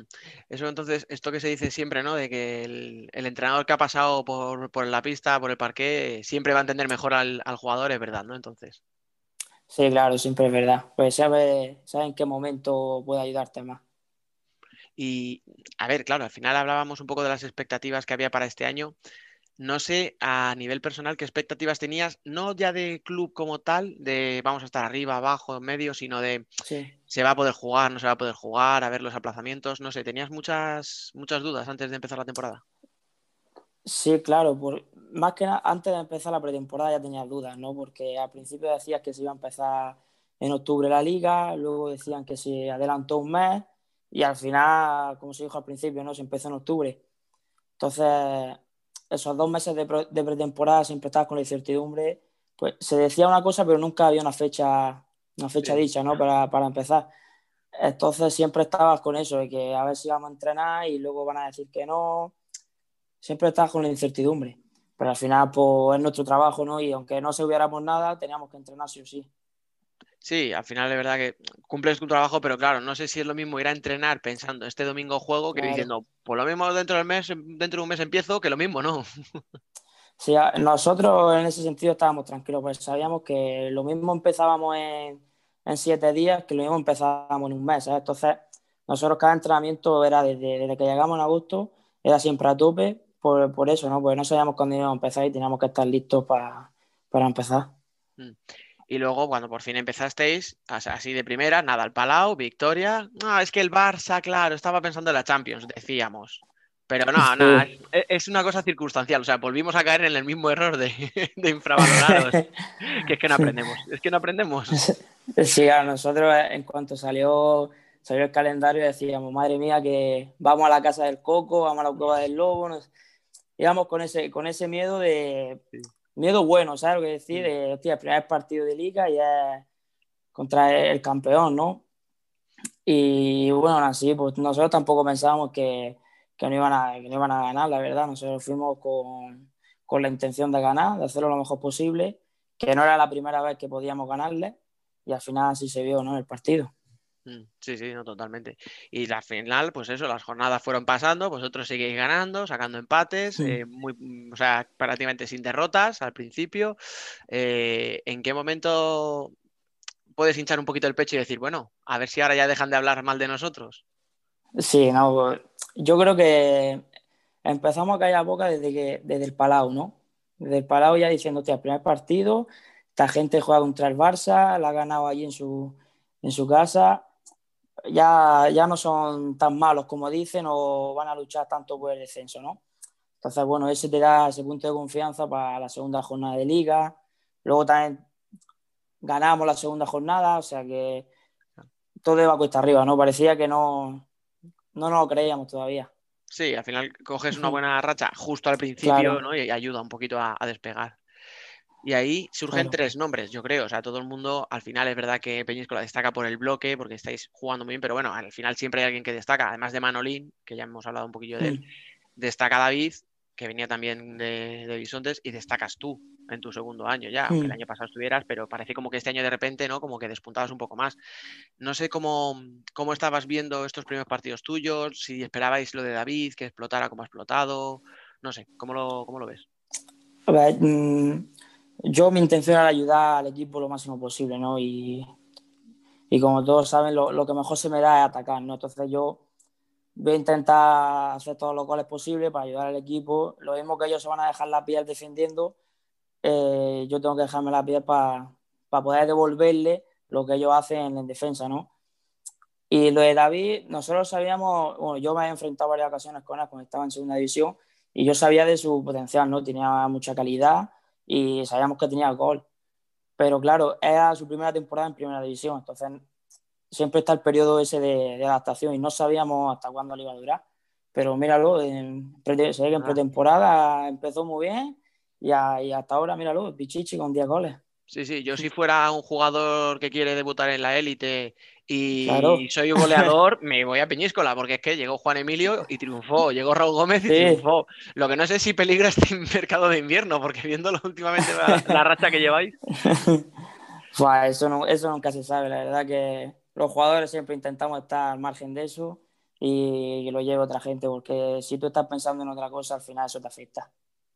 Y tú a nivel, a nivel personal estás contento con cómo estás empezando, esperabas haber arrancado tan fuerte, Eh, me imagino que tenías confianza en ti mismo, pero no sé si está ese punto o incluso estás por debajo de tus expectativas. Ah, a ver, yo, yo quería ayudar a lo que te he dicho lo máximo, lo máximo posible, pero, pero claro, mm, yo quería seguir trabajando y siempre de la humildad, ¿no? No me esperaba estar así ahora mismo, la verdad, te, está entre los máximos goleadores de primera división, ¿no? Pero claro, mm, al final yo creo que el destino, yo que sé lo que, llámalo como sea, pero al final tiene un punto de confianza, que es lo que hemos dicho antes, tiene una dinámica buena y si sabe aprovecharla va a ser hace varios partidos. Parece que todo sale, ¿no? Que cualquier tiro Sí. medio bueno va, va a entrar, cuando a lo Sí, mejor en claro. otro momento da el palo, eso es lo que se dice, ¿no? Siempre. Claro. Y entonces, claro, lo que también me jodía era lo que se hablaba de mí, ¿no? Eh, después del confinamiento, cuando vinimos, el estado físico y todo eso. Que eso te, te, te jode, pero te molesta hasta un punto, ¿no? Que ya pasa al principio, pero después ya te molesta mucho cuando la gente habla de más, cuando no sabe lo que hay detrás. Y, y claro, ya te empieza a afectar cuando, cuando empieza a perjudicar a tu familia, ¿no? Mm. Y bueno, yo lo único que intentaba era decirle a mi familia que no se preocuparan, que yo iba a seguir haciendo lo mejor que, lo, que pudiera, que sabía hacerlo y que iba a callar la boca a esa gente que me criticaba. Sobre eso, ya que sacas el, el tema, eh, se dijo que, que tenías, que estabas con sobrepeso, etcétera. Luego ha habido por ahí alguna, algún rumor, ha salido, no sé si tuyo directamente, que a mí no me consta que lo hayas dicho, que era un problema de, de otro tipo. De... Entonces, no sé si puedes aclarar qué, qué es exactamente, también para, para callar esos rumores. A ver, mm, mi, mi hermana sufre de hipotiroidismo, ¿no? Y mi padre es diabético. Y claro, yo cuando me, me criticaron la primera vez salió Gordillo, jugador, eh, defendiendo que nadie sabía lo que había detrás, si tenía algún tipo de tiroides o tenía algún tipo de enfermedad. Yo soy diabético de tipo 1, ¿no? De insulina. Y a mí me detectaron a principio de, bueno, en cuarentena me detectaron un principio de tiroides, ¿no? Y no es una excusa, ¿sabes? Te digo, yo si quiero perfectamente puedo estar bien, pero sí que es verdad que mm, si alguna persona que no, no tiene esa enfermedad, por así decirlo, le cuesta muchísimo menos trabajo bajar de peso o mantenerse más en forma que, que a mí. Lo mismo a una persona le tarda un mes, en- comiendo bien tarda dos semanas, un mes en ponerse bien y yo a mí me cuesta mucho más. O sea, digamos que no te provoca el sobrepeso, pero sí Claro. que te impide bajar de, de- de X, ¿no? De, un- Sí, claro. ¿Y cómo lo, cómo lo llevas ahora mismo? Eh, no sé si te encuentras mejor, si a, te está, o sea, si a nivel de rendimiento y tal, ¿crees que te puede afectar? A ver, me afecta, claro, siempre estar en sobrepeso siempre te afecta, ¿no? Pero, pero es lo que yo digo, llega un momento, si el sobrepeso te impide eh, no correr o no rendirle al equipo, yo eso lo entiendo, pero como se está viendo ahora los números, ¿no? Yo estoy intentando ayudar al equipo lo máximo posible y se está viendo que, que estando así, eh, puedo rendirle al equipo perfectamente y estar al 100%. Claro, sí, de hecho, no sé si era una forma de alabarte o incluso una crítica velada, pero sí que es- yo, yo he oído comentarios del tipo de, qué bien está Pani, puf, ¿cómo estaría si no estuviera gordo? Dicho así, mal y claro, o sea, Claro. entonces no sé si eso iba con mala intención ese comentario o, son, o eran Sí. comentarios de, jo, qué pena, no sabes, como intentando decir, jo, si este chico se cuida, Sí. y claro, a lo mejor no es un problema de que no te cuides, sino de que por, por tu... No, que va, yo por, por- por eso tus sinceramente, familiares, claro, no... sí, claro, pero eso sinceramente, eh, yo de verdad que aunque la gente no me crea, yo de verdad que me cuido mucho, no toco. Ya más que nada es por la diabetes, ¿sabes lo que te digo? Porque la diabetes Sí, te, sí, te- te obliga a llevar otro ritmo de vida que cualquier persona que no tenga, pues se puede permitir el lujo de comer dulces o chuchería o comer, Sí, comer comida no. basura. Claro, entonces, aunque la gente no me crea por mi forma física o mi estado, yo me cuido muchísimo, de verdad. Lo que pasa es, claro, pasa eso. Y durante, y claro, lo que dice la gente, las críticas, si estuviera mejor, mejor forma. Claro, yo al final todos esos comentarios los intento apartar, ¿no? Lo máximo posible, porque si no, si le haces tanto caso, al final te acabas comiendo mucho la cabeza. Claro, Y yo, a ver, aunque al final salen tantas que al final es imposible no verlas. Y al final un momento tienes que darle la razón, ¿no? Que sí que es verdad que si estuviera en mejor forma rendiría mucho mejor. Sí, a ver, eh, al final es lo que tú dices, o sea, eh, na- nadie está así por gusto y si encima es una cosa Ah. familiar y que tienes antecedentes, digamos, pues es normal, pero Mm. bueno, creo que, que tampoco hace falta seguir ahí insistiendo en ese tema. Bueno, Eh, en cuanto al tema de, de vuestra posición, ahora mismo sois séptimos, sí. claro, eh, podríamos decir, pues qué bien, quedando poquitas jornadas para el final, pero claro, empezamos. Eh, séptimos con Inter y con Barça, por ejemplo, fuera de Copa. Claro, pueden quitarlo a vosotros o lo pueden quitar a otro, que no, no solo claro. pero, pero claro, dices, eh, ¿realmente tú sientes que ese puesto vuestro es, es estable o dices, bueno, es que van a venir los dos bichos por detrás? Claro, es que estable este año no está siendo nada, ¿no? Porque con tantos partidos aplazados no puedes fijarte nada en la, clasifica- en la clasificación, porque lo- si ganas, míralo, ganas tres partidos ya estábamos terceros y luego perdemos dos partidos y nos hemos bajado a, a séptimo. Entonces, y ahora con partidos aplazados no puedes fijarte, porque ahora el Barça ahora gana en Murcia contra el Pozo, ahora va, a seguir, va a seguir subiendo posiciones y seguramente va a entrar en Copa con todos los partidos que le quedan. O sea, Claro. que en eso, en eso tampoco nos podemos fijar nada. Claro, es que lo que no es normal a lo mejor es lo que vemos a Valdepeñas, que está en puestos de Copa y tiene cinco Claro. partidos menos que muchos equipos, o sea, Claro, claro, eso sí que es irreal. Lo lógico es que estéis vosotros Sí, dentro, ¿no? Y que habéis podido jugar todos. Ah, nosotros al principio estábamos eh, en una burbuja que no era, no, no era, no era nuestra liga, ¿no? Por así decirlo. Sí. Nosotros sabíamos que cuanto más partidos ganásemos y todos los puntos que consiguiéramos a principio de, de liga, eso que nos llevábamos para, para después cuando tuvieran que jugar los partidos aplazados, ¿no? Que esos puntos luego no, no nos lo iban a quitar. Entonces, entonces claro, cada vez que, que llega un partido es una final. Sí, a ver, por ejemplo, hablando de Copa, eh, todos decimos, equipo copero y nos sale Jaén. Claro, decimos, Sí. no, Jaén es que tiene muy poquitos partidos jugados, va a subir, pero claro, es lo que tú dices, para que suba tiene que ganarlos. Vosotros ya Claro. habéis ganado esos partidos. Claro, por parece eso. como que se, se menosprecia a lo mejor el trabajo que habéis hecho diciendo, es que hay equipos que no han jugado. Bueno, que los ganen, que tú ya lo has Sí. ganado, ¿no? No sé si ese pensamiento Claro. también. Sí, pero eso mismo que nosotros, eh, los tres puntos esos que, que ellos a lo mejor no han conseguido porque han, han aplazado el partido por el tema este del COVID, eh, nosotros ya los tenemos y esos puntos no, no nos los van a quitar. Entonces, ellos, los tres puntos que tienen que conseguir para, para estar entre los ocho primeros para entrar en Copa, tienen que ganárselos. Y eso, si no juegas, no te los ganas. Tienes que jugarlos y conforme está la liga, que es muy difícil, Mm. puede conseguir esos tres puntos cualquier equipo. Claro, hablando de eso, de la dificultad que hay para ganar, es que además has hablado tú de las rachas y es tal cual. Eh, al principio decíamos que bien Peñíscola arriba, que bien Zaragoza arriba. Ahora ya Zaragoza Claro. está en el, no sé si es el decimotercero, me parece que es, o sea, Hmm. mm, bastante apartado ya de la cabeza. Claro, Barça decíamos hace dos semanas, uy, Barça, que se va a quedar sin copa, madre mía, qué desastre. Y resulta que está a tres puntos ahora.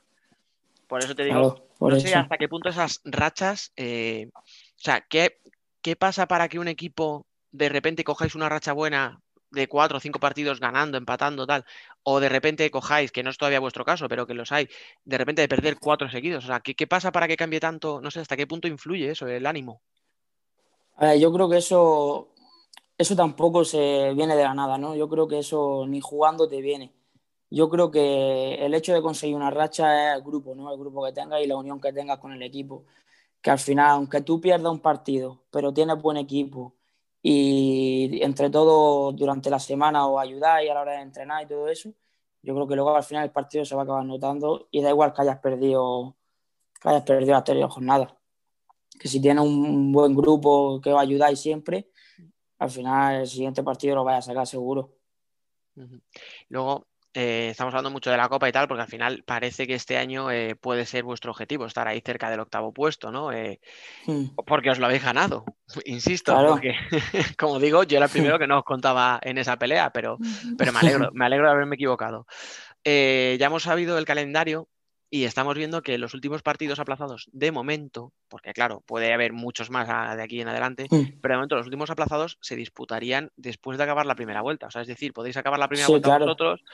Es decir, estoy en el octavo, pero es que eh, no va, eso no va a, suponer que yo esté en Copa o no. O sea, no sé. que- me imagino que Sí, no os claro. gusta, pero no sé qué, qué se puede hacer No, con pero- eso. Claro, nosotros nos perjudica en ese sentido, ¿no? De que nosotros terminamos la primera vuelta, nos vemos en, en puestos de copa y decimos, mira, hemos entrado en copa. Pero es que es lo que hemos estado hablando antes, ¿sabes? No está tan rara la liga que no puedes no puedes celebrar nada antes de tiempo.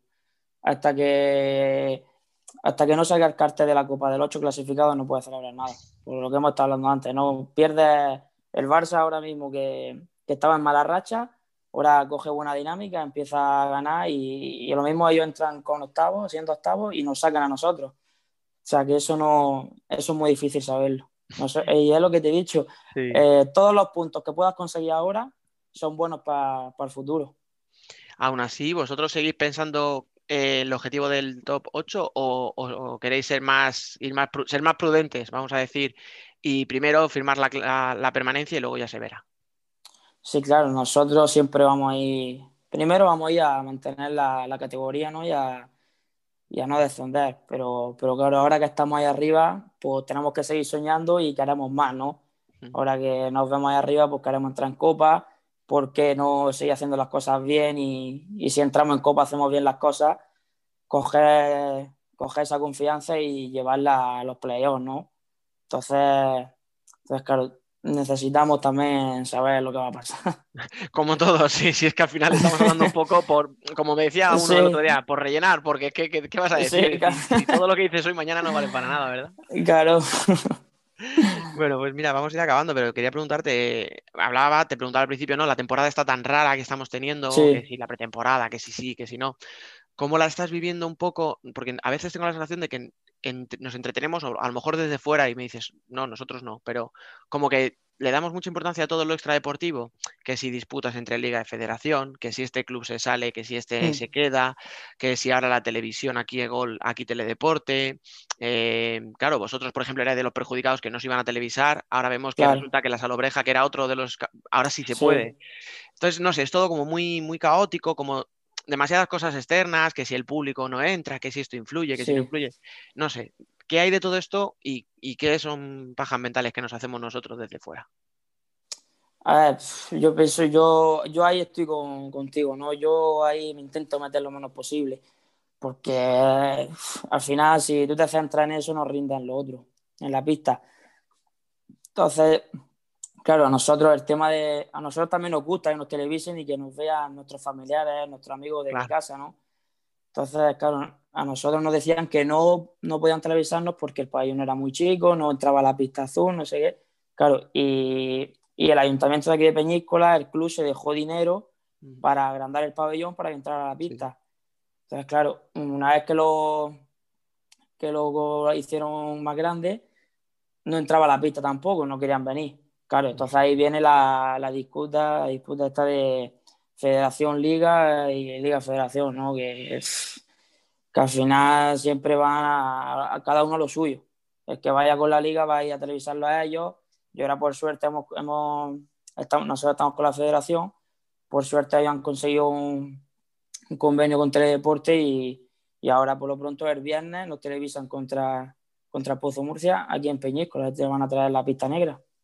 Sí, no, no, y al final eh, yo siempre en estas cosas cuando me preguntan digo, mira, a mí me da igual liga, me da igual federación, o sea, yo lo que quiero Claro. es el fútbol sala, que los equipos vayan bien, que económicamente no pasen apuros, y si esta pelea nos permite que unos los televisen por un lado y otros por otro, pues mira, eso que ganamos y más Claro. partidos televisados. Claro, ah, claro, cuanto más partidos televisados mejor, más. Y ya no es por hablando de mi familia o de mi amigo, sino vosotros los espectadores, Claro. los que seguís el fútbol sala, incluso los que no lo siguen, siempre les gusta ver un partido de fútbol. Entonces, pues a la gente, quieras que no, la gente lo ve. Y eso al final a nosotros nos gusta que lo vean por toda España, incluso por, por todo el mundo, ¿no? Por vía, por vía online. Claro, claro, claro. Entonces, claro, ya si no, si no es abierto por televisión, que al menos dejen que salga un streaming, ¿no? Y no lo corten. Pero claro, eso ya a ellos no tengo ni. Ya son otras cosas. no tengo palabra, claro. Claro, yo, yo esto es lo que hablaba hace una semana, lo hablaba con David Álvarez eh, de Industria, Sí. y yo le Sí. decía, a ver David, digo, si no puede entrar gente al pabellón, si no podemos retransmitir el partido, digo, entiéndeme la pregunta, ¿para qué, ¿para qué coño jugáis? Si nadie lo ve, quiero decir, o sea, si no hay posibilidad ni de verlo en persona, ni de verlo a través de un streaming, ni una televisión, ¿para qué estamos jugando? O sea, Claro, es que al final, al final eso es jugar por, por, porque te gusta, ¿no? Y porque es tu trabajo. Pero no puedes hacer disfrutar a la gente viéndote jugar, ni celebrar goles, ni nada. Entonces, es lo que te has dicho, ¿no? ¿Por qué jugamos?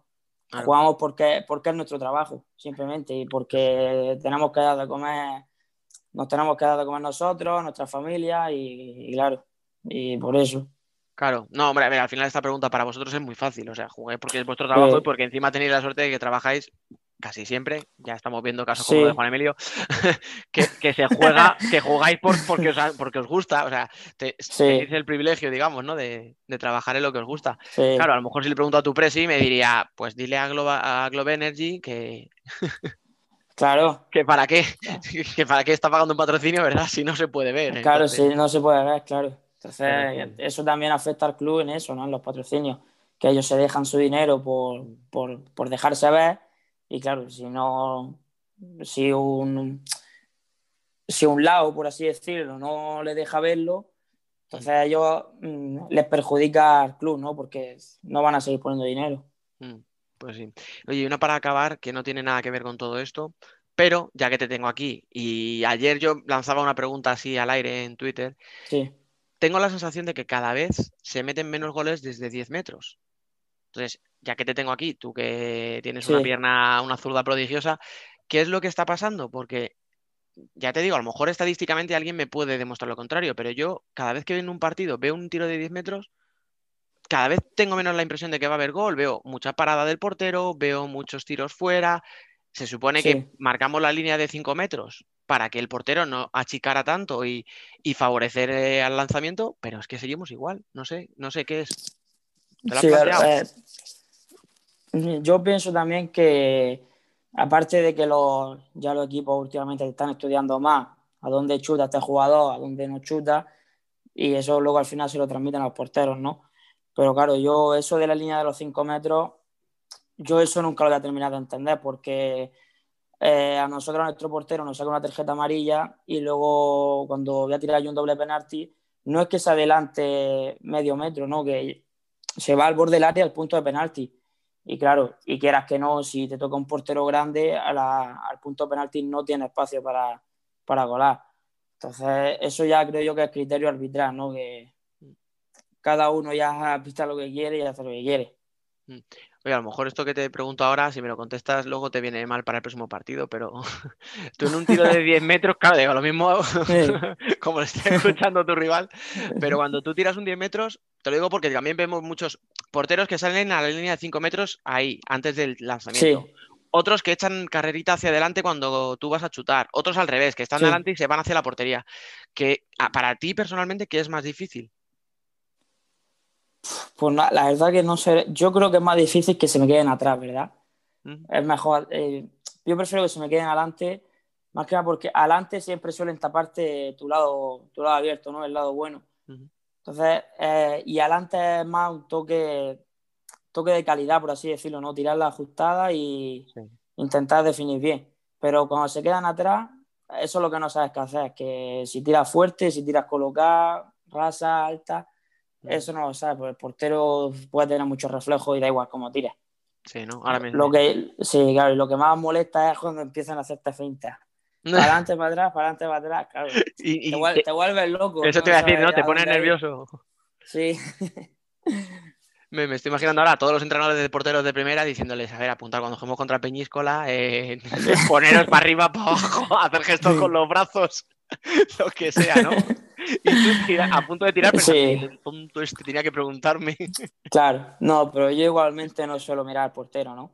Al portero lo suelo mirar antes. Ya cuando empiezo a coger carrerillas y empiezo a correr hacia el balón, siempre miro la pelota. Nunca miro al portero.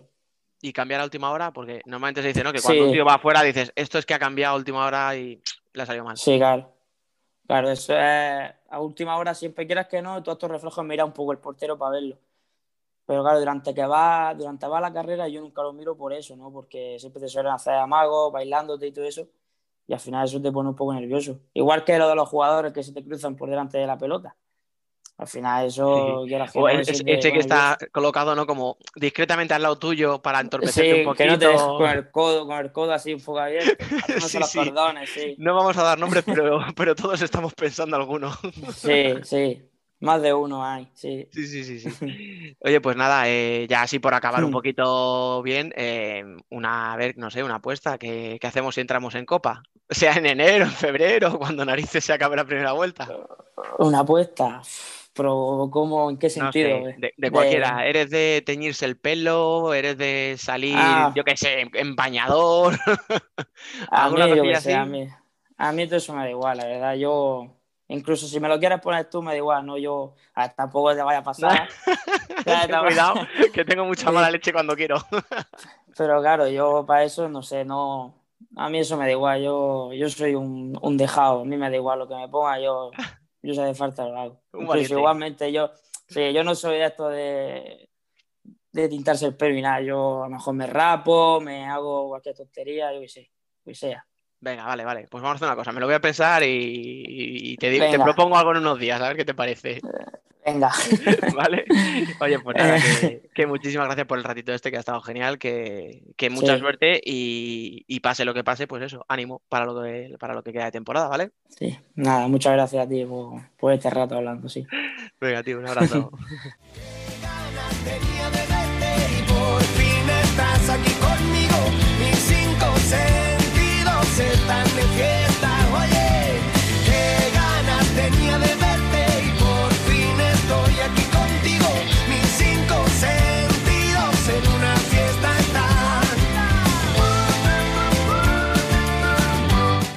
debate.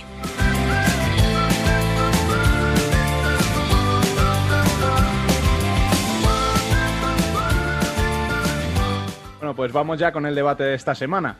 Eh, continúa con nosotros Dani, muy buenas. ¿Qué tal, chicos? Se incorpora Biel. Muy buenas, ¿cómo va? Y para este undécimo debate tenemos a tres compañeros que ya han debutado con nosotros esta temporada. Ellos son Jesús Sánchez, muy buenas. Muy buenas, ¿qué tal? Sergio Escolá, ¿qué tal? Muy buenas a todos. Y Sergi Romero. Buenas tardes, ¿qué tal? Bueno, pues vamos al lío, que tenemos mucho de qué hablar y muy variado. Eh, así para empezar, de momento eh, vemos que el Levante lleva ya tres partidos sin vencer, Peñíscola está séptimo, Zaragoza décimo tercero ¿Creéis que se está ajustando ya la clasificación o es simplemente una cuestión de rachas, Sergio? Pues a ver, yo diría sinceramente que ahora mismo el tema de la clasificación no podríamos decir mucho por el tema de que está la liga muy desvirtualizada, porque es eso, al final equipos con seis partidos, otros con todos los partidos jugados al final.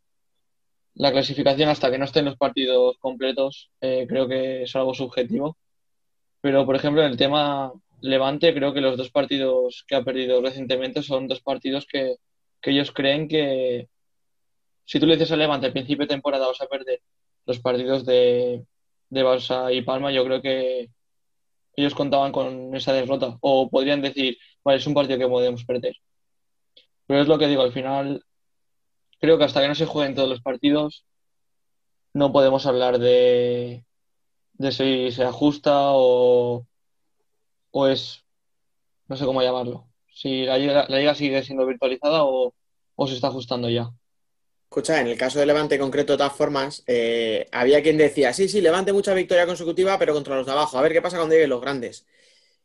No, debe- no seré yo quien critica a Levante, que, que está haciendo muy buena temporada, pero es verdad que en cuanto a pe- llegar a los grandes, se ha pegado dos castañas, ¿eh? En casa. Sí, pero yo creo que ellos ya, con, bueno, en un principio tú, cualquier equipo puede contar con una derrota contra Palma y Barça, por ejemplo. Contra Barça te la compro, pero yo creo que Levante contra Palma tendría que estar ahí con, con Cartagena. O sea, yo a esos tres equipos les pondría un mismo nivel. Sí, pero es- es- al final es un partido que tú dices, vale, se puede perder. Puede, la, la derrota, ¿sabes? No es una victoria al 100%. No es un partido que tú digas, vale, los tres puntos me los tengo que llevar sí o sí. Te puedes permitir una derrota. Como comentaba Carlos antes en el femenino, igual puedes rascar, pero igual no esperas sacar los tres puntos seguros, ¿no? Claro, no al 100%. Mm, No, si yo no, a ver, que no, ya os digo que no es una crítica Levante porque al final tú estás obligado a ganar a los equipos que en teoría están por debajo tuya. Y en ese sentido lo has ganado todo. Pero sí que es verdad que Palma, por ejemplo, eh, a Barça le rasca a menudo, contra el Pozo también le saca cosas. eh, a eso voy, o sea, Cartagena le saca un empate al Barça en el Palau, o sea, a eso me refiero, o sea, que, que- que contra los grandes tiene que dar ese pasito para estar arriba de verdad. Entonces, no sé si es una cuestión de mala racha, que le ha coincidido que le hayan venido los tres partidos así, eh, porque el entre medias fue Peñíscola, ¿no? Allí. O- Sí. Sí, ¿no? Sí, un 3-3. Y no es fácil tampoco, o sea, bueno, al final Peñíscola ha empezado muy bien este año y tal. Pero bueno, no sé, sí que veo ahí cierta tendencia a lo que decíamos cuando iba muy bien, que era, bueno, a ver qué pasa cuando lleguen los grandes. Pues bueno, pues ha bajado un poquito, a lo mejor. O, a lo mejor no ha bajado, sencillamente es que nos, nos tenían muy mal acostumbrados a mucha victoria. Que yo, lo, yo es lo que pienso. Yo creo que eh, ya están volviendo como a la tierra. En eh, fueron que creo que fueron 15 puntos seguidos eh, o una cosa así. Fueron, puede ser. 18, ¿no? 6 de 6. 18 o 15, bueno, pero total, que es que al final tenían que acabar perdiendo y es lo que dice también Sergio. Prefiero, sí, que sé que las derrotas van a llegar porque no somos invencibles, no, no, el Levante no es invencible, prefiero que me gane Palma y Barça a que me venga eh, Córdoba o que me venga Oparrulo, que me venga Antequera y me gane. Sí, sí, sí, estoy de acuerdo, será por molestar a Sergio, o sea. Pero eso tampoco sé, o sea, porque yo creo que son más importantes las victorias contra tus rivales directos, porque al final a la hora de entrar en Copa, igual si hay un empate a puntos, puede estar ahí que te metas o no te metas. Y en el y ya pensando en playoff, em, no sé cómo estarán las cosas, pero eso puede marcarte en el factor cancha o no a favor. Los playoffs ahora, ahora mismo están, para mí van a estar, los, van a ser los más caros que van a estar nunca. Porque a, a- de liga desvirtualizada, dos jornadas menos y tal, pero más o menos los que están ahí, ahora mismo con una victoria, eh, creo que Industrias está con 14, con una victoria te plantas cuarto. Por tal, formas- por- que sí está, faltan dos partidos de uno, uno de otro, lo que quieras. Pero creo que esta, esta va a ser uno de los playoffs y Copa más caros que, que hemos visto de, de bastantes años. Yo creo que Y- Levante, Di tú, di tú, Jesús. Yo creo que Levante para autoconfirmarse como un equipo candidato necesitan ellos ganar a este tipo de equipos de su liga como Palma, Jimby, para ellos autoconfirmarse y decir, vale, creemos nosotros y somos capaces de, de ser aspirantes a todo. Claro, eso es lo que yo decía. De todas formas, mira, acabo de hablar ahora con Pani de Peñíscola y, y él mismo lo decía. O sea, decías tú, liga desvirtualizada, que al final era la pregunta del principio. O sea, ¿Es por el calendario este como está o es por porque son malas rachas y tal? Pero es que pensar que es que cuando acabe la primera vuelta, oficialmente, o sea, la fecha de oficio- oficial, va a haber equipos que a lo mejor son séptimos, pero hasta un mes después no van a saber si están en Copa o no. O sea, que al- a ver, en ese sentido, pues mira, Levante, Jimby, Palma, lo que tienen ganado es que tienen un colchón de puntos como para no llegar a la última jornada de la primera vuelta pensando, a ver si entro en Copa. Pero el resto, o sea, los que se puedan colar así que no sean esperados, un, pues un Peñíscola o, o un Jaén, que tiene muchos abrazados, o sea, esos, e- Sota, esos equipos, va a acabar la primera vuelta y van a decir, bueno, pues no sé, el mes que viene veremos si estoy o no estoy en Copa. Que ahora mismo Jaén, con todos los partidos que le faltan, si entra para mí es una proeza. Em, yo, o sea, siguiendo con el tema de Levante, yo quiero darles una de cal y otra de arena. O sea, Levante sigue, tengo aquí el Excel delante, he hecho la comparativa de, eh, digamos, el ratio de puntos por partido y Levante sigue siendo líder. Es el que saca más puntos por partido aún. Em, y, la, y la mala es que lo que comentabais, la importancia de ganar los partidos contra rivales directos, porque el partido, a, a buenas de palma, o sea, ganas, sumas tres puntos y de- consigues que Levante deje de sumarlos. Mm, Creo que es lo importante cuando te enfrentas a rivales directos. Y es lo que marcará la diferencia a largo plazo y es lo que al final te consolida ahí arriba o no. Pero Sí. Biel, ahí estamos exigiendo a Levante que haga en un año lo que Palma le hemos dado tres o cuatro para hacer. No, no, no. O sea, realmente. Igual que le estamos pongo- exigiendo a Jimby. Que no le exijo Claro. a- O sea, no le exijo eso, pero me ref- la importancia de ganar esos partidos. Sí, sí, eso está claro, pero, pero hay que tener en cuenta también eso, que el proyecto Sí, sí, es sí. el primer año del proyecto gordo de Levante. Sí, sí, es sí, este, sí. Que hay que Sí, pero tener escucha, un pero- poquito de paciencia también en ese sentido. Porque Levante también nos ha hecho creer, entre comillas, que va por todos ya. Y, claro, y es lo que hablamos no hace top mucho. Y, y gente veterana, o sea, quiero decir, Arasa, Rafa Usín, eh, si me apuras hasta Ribillos, que no es un tío muy mayor, pero que lleva muchos años. en- o sea, ha fichado jugadores de rendimiento inmediato, o sea, él lo que quiere es ya. Y Diego Ríos es un tío que si le va a dar algo al equipo es regularidad. O sea, sabemos que su base es un equipo fiable, por eso el dato de Biel de los puntos me parece hasta lógico. O sea, viendo cómo han empezado Barça, Inter, el Pozo, o sea, me parece hasta lógico que sea el equipo con más. Yo lo que le digo es un poco la sensación, pues eso, contra Barça eh, empiezas perdiendo y vas a contrarremolque.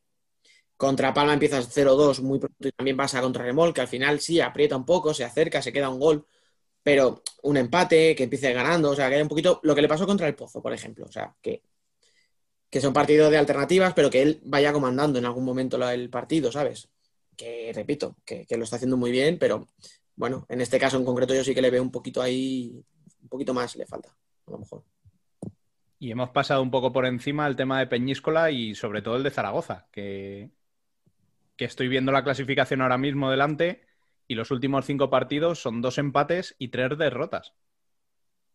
Que, ojo, Era, sí que los decía, teníamos como aspirantes a Copa a principio de temporada, jo, que bien han empezado, pero se están cayendo un poquito. Sí, sí. Mira, como decía bien lo de. Perdona, ahora te dejo. Iba a decir la de Cali y la de Arena. O sea, Zaragoza le ha sacado un empate a Inter, a Barça y a Pozo. ¿Vale? O sea, ya está compitiendo lo que otros años no competía contra los grandes. Pero a cambio es que ha pegado un bajón en resultados que, que ya le ha dejado, yo creo que ya le ha dejado definitivamente sin opción de Copa. Y vamos a ver si no acaba entrando en problemas otra vez en la zona baja como los últimos años. Pero mm, bajo mi punto de vista también tiene, sobre todo en Zaragoza, eh, Peñíscola es otra historia, Zaragoza tiene, la sensación que me da a mí cuando yo he visto al equipo es que, le falta al, al final de los partidos como que, le faltaba la, fuerza. Eh, A lo mejor no sé si es por la edad de algunos jugadores, eh, que va- vamos, no quiero creer eso, pero es lo, que me da, porque por ejemplo en el partido del Barça sí acaban empatando, tal, no sé qué, pero yo lo veía al final del partido y veía a, Retamar muerto por allí por la esquina, a, Juanqui muerto por la esquina, el, pobre, y esta- estaban todos muertos y de verdad que no sé ni cómo empataron ese partido, porque el Barça estaba, falló lo que falló y estaba como estaba, pero no, me da esa sensación de como que al final del- de los partidos les cuesta y esto tiene pinta de que a medida que vaya pasando la temporada va a pasar más porque el cansancio es, es el que es y, si lo vas arrastrando durante la temporada al final mm, pues lo acabas pagando y, cuidado no se metan problemas. Así, aunque Peñíscola y Zaragoza ahora se estén desinflando, y vayan por abajo la clasificación, han- el arranque tan bueno que han tenido, han ganado un colchón de puntos ahí que puede marcar la diferencia para salvarse. A lo mejor luego la segunda vuelta no es tan buena como esta primera, pero este arranque que han tenido quizás luego les sea suficiente haciendo poco, digamos, tenga suficiente premio de salvarse. Es que te, te voy a poner el ejemplo de hace tres temporadas, Industrias, la primera de, de Pacheco y de Chimbiña. Eh, se hizo una primera vuelta espectacular, casi se entra en copa, eh, se, casi eh, se ganó un colchón de puntos bastante, bastante importante y la segunda vuelta creo que se ganaron dos, tres partidos, como muchísimo. Y, y- bajón. y- y- y fue, y fue el, creo que el- se quedaron a tres, cuatro puntos del descenso. Pues, por Yo no creo que este año valga la de sacar un colchón de puntos y luego ir a remolque. Y más viendo, es que viendo la clasificación, el único que se está descolgando un poco es Suma y aún así está sacando puntos en según qué pistas. Mm, Rivera empezó mal, ahora ha empezado a sacar puntos, o sea, en nada igual le vemos por encima de, Zaragoza. Mm, Es que con un partido menos, con ganar uno, ya están con los mismos puntos. No, pero yo creo que Jesús, eh, lo que tú dices, ah, en el caso de Peñíscola yo sí te lo compro. Porque al final yo a Peñíscola le veo otra actitud, le veo jugadores muy jóvenes, eh, no sé, le veo cositas que sí que lo que tú dices le va a servir mínimo para no sufrir. Quizá para estar en el top 8 ya es mucho pedirle, pero yo creo que Peñíscola sí que ese colchón de lo que ha sacado ahora le va a venir bien y le va a, servir un poco para no sufrir. Pero en el caso de Zaragoza estoy con vosotros. ¿eh? Mm, Yo creo que va a empezar otra vez el run run, los de que si el año pasado estuvimos ahí abajo, el anterior también, lo que decía Sergi con mucha discreción de, de la edad, de- del estado físico de algunos jugadores. Y claro, jugando cada tres días, mm, es que eso al final a la larga se va a notar. Es que Realmente cuenta- Zaragoza está a tres puntos, ¿eh? el descenso, con Córdoba con tres partidos menos.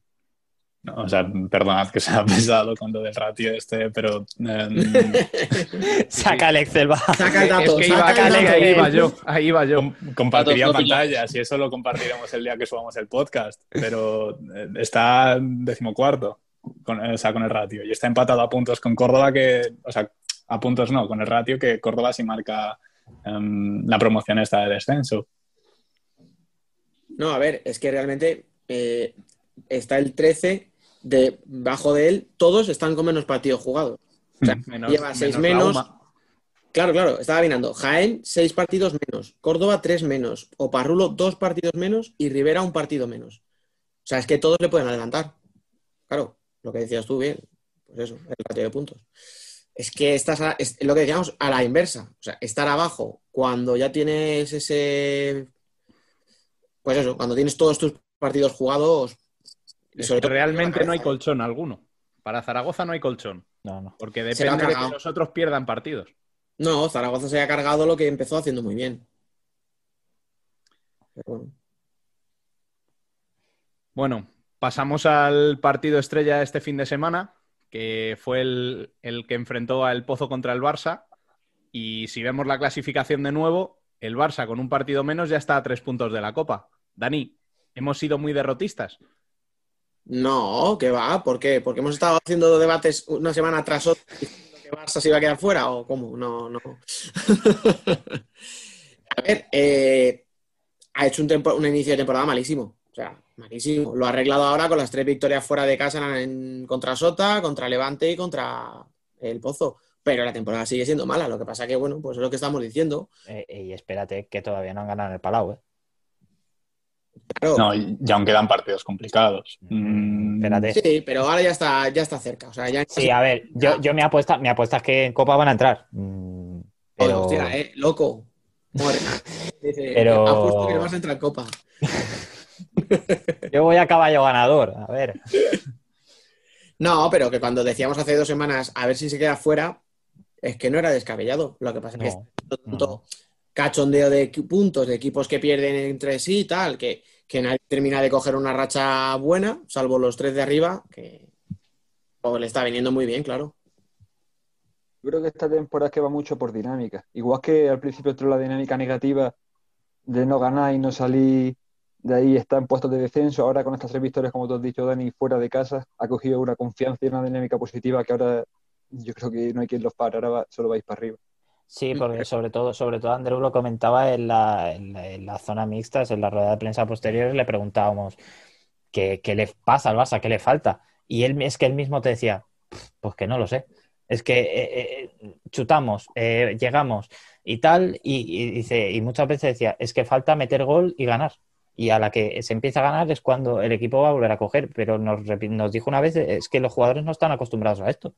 En plan, tú coges jugadores que, que, con todo respeto, pero que, que siempre han estado en equipos como Córdoba, como Parrulo, tal, que saben lo que es sufrir abajo y, y verse ahí.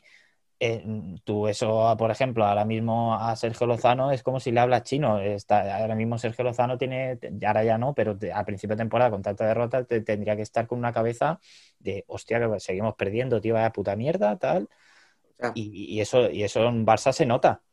Y dicho esto, que yo he dicho que ha cogido una buena racha fuera, eh, el día que gana el Levante, Levante venía imbatido, le gana, juega en casa contra Oparru, colista, y, de- y- y se deja empatar un 2-0. O sea, que lo mismo esto que estamos diciendo ahora, que parece que va bien, la semana que viene juega en casa, ahora mismo no sé contra quién, y la vuelve a cagar. Y en el partido de esta semana le salva a Didac. Sí. El tiro exterior del pozo, que fue lo único que, que buscaron. Pero realmente hace lo mismo que contra Oparrulo. Se pone 2-0 y echa el equipo atrás. Y le da el balón al rival. La diferencia es que el pozo no sabe qué hacer con él. Y en Oparrulo tienes a Adri. O sea, tiene narices que estemos diciendo, o sea, que darle el balón al pozo es menos peligroso que darle a Oparrulo, ¿eh?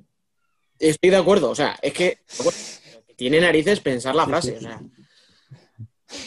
Es que que ahora mismo además estamos- lo- Uy, Dale, Jesús, dale. Se puede ver reflejado en el tiempo muerto que pide Andreu al final de la primera parte, que dice algo así como no arriesguemos y los jugadores, no hombre, vamos a ir a, por otro, vamos a ir a, vamos a atacar. Se le haya Ya, ido pero de que- fondo, que dice, no presionamos. A según, En según qué partidos, la- lo que ha matado al Barça ha sido lo contrario. Aquí en Somos lo que les mató fue eso, ir a, a por el partido, portero jugador, les funcionó con un gol y al final Marlon metió el quinto, el quinto, si no voy mal. Ese partido fue muy duro para el Barça porque era un partido perfecto para empezar esa racha para ir a Copa y al final lo pierdes en el último segundo con un gol por usar mal el portero jugador. Yo no tengo tan claro que entren en Copa por eso. No, o sea, vale que están saliendo de la racha, han ganado tres partidos, pero están mermados psicológicamente. Y se ve con ese tiempo muerto en el que Andreu dice, vamos ganando, pero cuidado. Mm, no sé cómo puedo aceptar una nueva Para- derrota. No sé si Para mí, alejaría el demasiado. punto, para mí el punto va a ser ganar el Palau. A la que ganen el primero y el segundo, aunque sea eh, con un gol con el culo eh, en el último segundo, eh, ahí va a ser el punto de inflexión que el Barça va a decir, pues venga, como siempre. Pero hasta que el Barça no gane, aunque sea así, en el Palau, uno o dos seguidos, yo creo que para mí ese creo que va a ser el, punto, el punto del clic de psicológico del Barça. Pues esta semana si, mirando... si no ganan en el Palau, Jaén, Jaén. Jaén. el Palau Eh, no, no, es que eh, he mirado las chuletas también. Jaén, Sí, sí, Jaén. Jaén, qué mal negocio para ganarle. Sergio, tú como jugador, el que el entrenador te venga a decir ese tipo de cosas en los tiempos muertos, ¿a ti te hace el pensar que me tengo que ir a defender? Hombre, a ver, es- depende de la situación del partido y la situación del equipo. Al final, si lo piensas realmente, Andrés está jugando su puesto, que eso no su trabajo y es el dinero que, con el que come su familia y se ve que con un equipazo, para mí creo que sobradamente, bueno, y para todo el mundo la mejor plantilla del mundo y está, ¿cómo está? Decimotercero, ¿puede ser? Duodécimo, sí. O 12, sí, sí, por ahí. Bueno, que al final es eso que como jugador tú siempre quieres más, pero al final voy perdiendo un partido 5-0 y quiero meter el 5-1, o voy ganando un 10 y quiero meter el, el, el 11, pero al final el entrenador yo creo que lo ve de una forma más, más objetiva como jugador. Mm, Pero lo que te dice, pero lo que dice Rubén, claro, si tú al final como jugador, un día que estás jugando en Murcia contra un rival directo, estás ganando 0-2, le estás dando un buen, o sea, no voy a decir un baño, pero estás haciendo un partido muy bueno, y te llega tu entrenador y te dice, "Ch, quietecito aquí atrás, no sé, ¿no te quita un poco también a ti? eh, no sé, Sí, eso sí. Es La- lo que he dicho, depende de situación. Claro, o sea, la cosa en la cabeza es decir, hostia, pero si estoy jugando de puta madre, si estamos ganando 0-2, ¿por qué me dices ahora que no ataque? No sé. Claro, eso es lo que he dicho, que depende de situación. Si tú estás, vas ganando 2-0, pero dices, joder, es que estos nos están apretando y no tenemos el balón, nos están llegando muchas oportunidades para ello, no pasamos de medio campo, vale. Pero en un partido que estás llegando, estás teniendo goles, entonces ahí sí que te corta un poco el rollo, pero es lo que digo, yo creo que el entrenador lo ve de una forma más objetiva y más calmada. Porque al final los jugadores estamos, somos los que corremos, al final somos los que estamos dando los pases, tirando, defendiendo y creo que lo vivimos a, a otro nivel. Pero sí, es lo, yo creo que depende de la situación. No sé si queréis decir algo más del partido de este fin de semana. Poco más, ¿no? A nivel del pozo, ¿cómo lo interpretáis? Ah, yo, yo me quedé flipando con las declaraciones de Giustosi de Lobo. No sé si vosotros. Recuérdanos. Eh, Para el eh, que no las haya oído, más que nada. No, no, no. Básicamente mm, va- llega a decir que eh, ha dominado durante no sé cuántos minutos. 38 Bastantes. creo que dijo. Sí, 25-38 dijo, sí. bueno. A lo mejor estaba en, en el Barça Pozo de, de la Champions, porque Re- recordar el resultado, por si acaso alguien no se lo sabe. no, es que más por el resultado, por, por- es que por el juego. No y, por- tampoco- y por sí, o sea, sensaciones, porque la primera parte realmente fue un baño del Barça. Mira, para empezar, cualquier partido que tú pierdas 0-3 no puedes decir que has jugado bien, que has dominado en treinta y tantos minutos. ¿vale? Eso para empezar. Vale, y si dominas, ¿para qué te sirve? Pero es que, que- pero que no es real, o sea, es que encima no es real. Sí. ¿De qué te sirve dominar si no, si no Pues es mira, mira la final de la Champions, es que tampoco te, puede- te tienes que ir muy lejos. Vale, dominas todo lo que quieras, pero si luego llegan y te meten con el culo, con, con el tacón, con el tobillo. Pero pues- en, en la, en la final de Champions sí fue, Sí, sí fue por eso- mejor. Por eso, sí por eso lo decía, por eso lo decía Sergio, de, de- de qué te sirve dominar si te van, si te ganan igual. Bueno, y de, de una mala racha pasamos a otra. Inter, de momento, 3 de 7 victorias. ¿Qué les pasa, Jesús? Yo creo que entre el parón del COVID, la lesión, la lesión de gente importante como Borja y Pola, Tripodi que había arrancado bien, que también tiene una micro rotura, creo que era. Creo que al final le están lastrando mucho y es que al final, si el otro día contra Zaragoza, Inter tenía nada más que dos quintetos y tres jugadores del filial. No quiero tampoco usarlo como excusa porque no es que sean malos jugadores los que tienen de esos, de esos dos quintetos, pero sí creo que a lo mejor van un poco justos físicamente.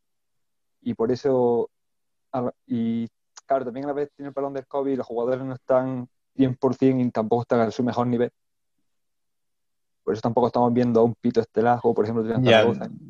Y además Inter este verano ha hecho mucho cambio de plantilla y los jugadores que has dicho que están lesionados son, digamos, el antiguo bloque, o sea, lo que queda del bloque del año pasado. los dos Mm, capitanes? Que eh, Inter, Ah, Inter es- este año tiene una putada muy gorda. Se le ha juntado la temporada que mm, más eh, se, va, se va a premiar, por lo menos en- bajo mi punto de vista, se va a premiar más el bloque, más el, el saber conocerse, porque vas a tener parones sí o sí, porque ya lo estamos viendo, vas a tener parones, y se le ha juntado que este año pues ha cambiado mm, más de la mitad del equipo. Y se, se le ha juntado eso, lesiones, eh, vas justo físicamente, pues es que al final acaba, no se justifica, ojo, porque no olvidemos que eres Intermovistar, pero se entiende. Yo por lo menos. A mí no me parece, o sea, no sé, yo lo veo desde fuera y a mí no me preocuparía, y más después del No, año no, pasado, no. lo que pasó. No, no, por o eso, sea, por eso, por eso Con la situación que había en el vestuario y al final terminas la liga como la terminas. Mm, yo creo que tiene, no tiene toda la confianza, o sea, ya la tenía antes por su currículum y creo que este año la tiene aún más con lo que hizo el año pasado a final de temporada. Bueno, antes, antes de, de- de esto, en la temporada pasada se le dieron muchos palos, ¿eh? Que parece, parece que, que a principio de temporada, a Ya, mitad de ya. temporada estaba fuera. Tampoco. Le Pero esto es como-. Mm, Dejando el Pero equipo es lo de siempre. antes de la Copa, Sí, le sí. cayeron hasta... Le cayeron palos.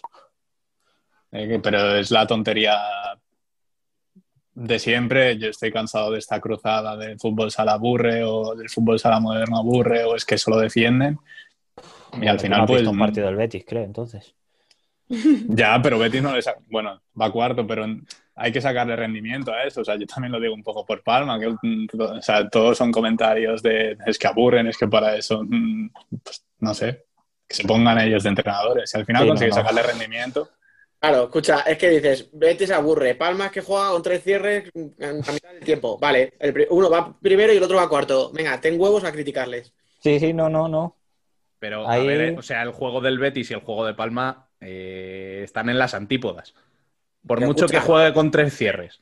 A ver, es que, es que Palma No, pero, juega- o sea, eso también me juega- parece, juega al ataque con em, jugadores de un perfil más defensivo, pero juega más al ataque. Claro, pero, pero, Claro, pero es como- eh, o sea, yo veo el símil. mismo Juanito, el mismo segundo, Juanito te reconoce, el mismo Juanito te reconoce que el, eh, que te va, se, se va a encerrar él mismo atrás, él, él no, no se esconde. Palma por lo menos eh, juega con, eh, sí, un poquito defensivo, pero tiene jugadores ofensivos. Betis pues va a morir ahí abajo y mira, si te va a llegar dos y te mete dos, pues mira, puta madre. Pero Ahora sí, Biel, dale. Em, lo que decía, que yo lo de los cierres lo veo un poco dogmatismo, como, o sea, si extrapolándolo al fútbol, eh, lo veo como decir que un equipo es defensivo por jugar con tres centrales. Al final la cosa es el rol que desempeñan y, y cómo lo hacen. Porque jugar con tres cierres, o sea, Marlon está- se está haciendo ya, se me hace pesado lo de decir que Marlon es un buen pivot. Mm, pero es Ayer que no lo dijeron en la retransmisión. No, casi, casi no lo dije. Em, Escucha, que, no lo pu- que yo no lo escuché por gol, ¿qué pasó? no, todo, todo- todo el rato. Nada, comentarios de si lo tú. dijeron 40 veces. Sí. O sea, cada vez que Marlon salía a pista era Marlon que pivot. Si tú a alguien que no ha visto a Marlon en su vida y se lo pones, dices, ¡buah, qué pivot más bueno! Pues i- igual, igual que, a ver, parece mentira que no hayáis visto tampoco una retransmisión en la vida de Sport 3. Porque no tantas. parece, parece que sale, sale un jugador del Barça, sea el que sea, y parece que sea el nuevo Pelé. Pero es que yo me acordaré toda mi vida el, el día que debutó Marcenio. Madre mía, Marcenio, era, era el nuevo Jesucristo, pero es- eso pasa, pasa siempre. Tampoco. En conclusión, escúchame, por, por no desviarnos, que somos unos milongueros. Es, No tenemos ni es idea. que Betty juega feo, primero y cuarto. Es que Rivera, qué bonito juega, en descenso. No tenemos ni puta idea. No, a ver, Venga, idea. justi- justificar eso. No, pero habla- hablando de una manera objetiva, creo que eh, ahora que has dicho el problema de, de Aspil, que va está en descenso, creo que lo que ha dicho Sergi sobre Inter, que Aspil renueva plantilla y Pato ya sabemos todos que, que su juego se basa, bueno, que tiene un juego muy metódico al final. Si tú tienes problemas de COVID y juegas cada dos, cada dos días, por decirlo así, no tienes tiempo para entrenar. Entonces, al final es, entrenas un poco recuperación, viaje, partido, vuelves, recuperación, entrenas algo, otra vez de viaje. Yo creo que ahora que has dicho el tema de Aspil, el problema de Aspil es ese, por ejemplo. A ver, algo tiene que ser, porque cuando Rivera todos los años cambia la mitad de la plantilla, porque se le van, porque fichan por otros equipos, Pato coge plantillas nuevas todos los años y todos los años las tiene ahí luchando. Claro, pero porque tiene cinco días para entrenar a la semana. Claro, ese, es el problema que también Y, una este pretemporada completa. Y la importancia el- el- de jugadores que ya han jugado con Pato. Por eso el año pasado trae, o sea, no recuerdo quién se lesionó y trae a Paulinho a última hora porque no había alternativas. Es un favor personal que hace Paulinho yendo a Rivera Sí. para facilitar que los nuevos jugadores mm, cojan el juego de Pato. Sí. Sí, sí. Me parece que es porque se va Pedro a Levante, ¿no? Eh, sí, creo que sí. Les faltaba un pivot. Se quedaba y- sin pivot. Mm. Bueno, vamos, en resumen, yo desde luego preocupado por el tema de Inter no estoy, ¿eh? No, no, no. O sea, Yo- y yo si yo fuera aficionado de Inter tampoco, lo- tampoco lo estaría. Yo viendo cómo acabó la temporada pasada, Tino gestionando todo el playoff del final, tengo cero dudas sobre Inter y sobre la gestión que va a tener sobre Inter, ¿vale? Pero yo más Pero- que eso es que hay que ver la clasificación. Son 12 puntos en 7 partidos. Que es un ratio de puntos bastante decente. Sí, teniendo No sé dónde estarán todo. colocados, Biel, pero Quinto. claro, o sea, ¿Cómo quedaría? ¿Cómo? es Levante, Palma, Jimby, Valdepeñas, Inter, Betis y El Pozo y Jaén. O sea, escucha, pero es, es engañoso, ¿eh? Porque si tú miras la clasificación. ¿Cuántas victorias has dicho? Eh, ¿Cuánto has hecho la pregunta, Rubén? ¿Tres de siete? 3 de 7. O sea, en un equipo como Inter, decir tres victorias en siete partidos suena mal.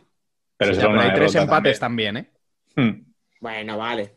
Pode- po- podemos decirlo de otra manera, solo has perdido uno, sí. Claro. Que por cierto fue contra Uma y en casa. Tócate los pies. Eso- esos partidos tontos que salen todos los años. Ese, ese- ese fue el Vamos, tema. Que decía Jesús. Hace unos que- años contra Industrias, por ejemplo. Sí, sí, contra equipos de abajo.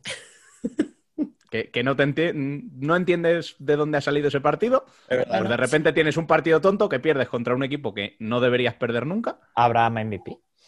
Poca broma, ese, ese día Industrias parecía el Malwi de Falcao. ¿eh? Sí, sí, no, no, es el día que, que le, que le salió todo. Pero bueno, Y y en portería estaba una mezcla de Luis Amado, Rafa Fernández y Paco Sedán. sí, Ah, sí, sí. Tirando por lo bajo, sí. Pero bueno, escucha, que decías tú, Jesús, no, pero es que después de lo que hizo Tino a final de temporada no vamos a dudar. Claro, tú y yo no dudamos. Rubén no duda. Pero mucha gente que no es de Inter sí que duda. Ah, es que con estos fichajes, o sea, que a pesar de lo que han visto y de que Inter ganó la liga sin Ricardo, sin Gadella, eh, con Pola saliendo de, de la lesión, sin embargo, todavía hay gente que vuelve a dudar de Tino. O sea, no sé si es que nos ciegan los colores o es otra cuestión, pero todavía siguen dudando de él.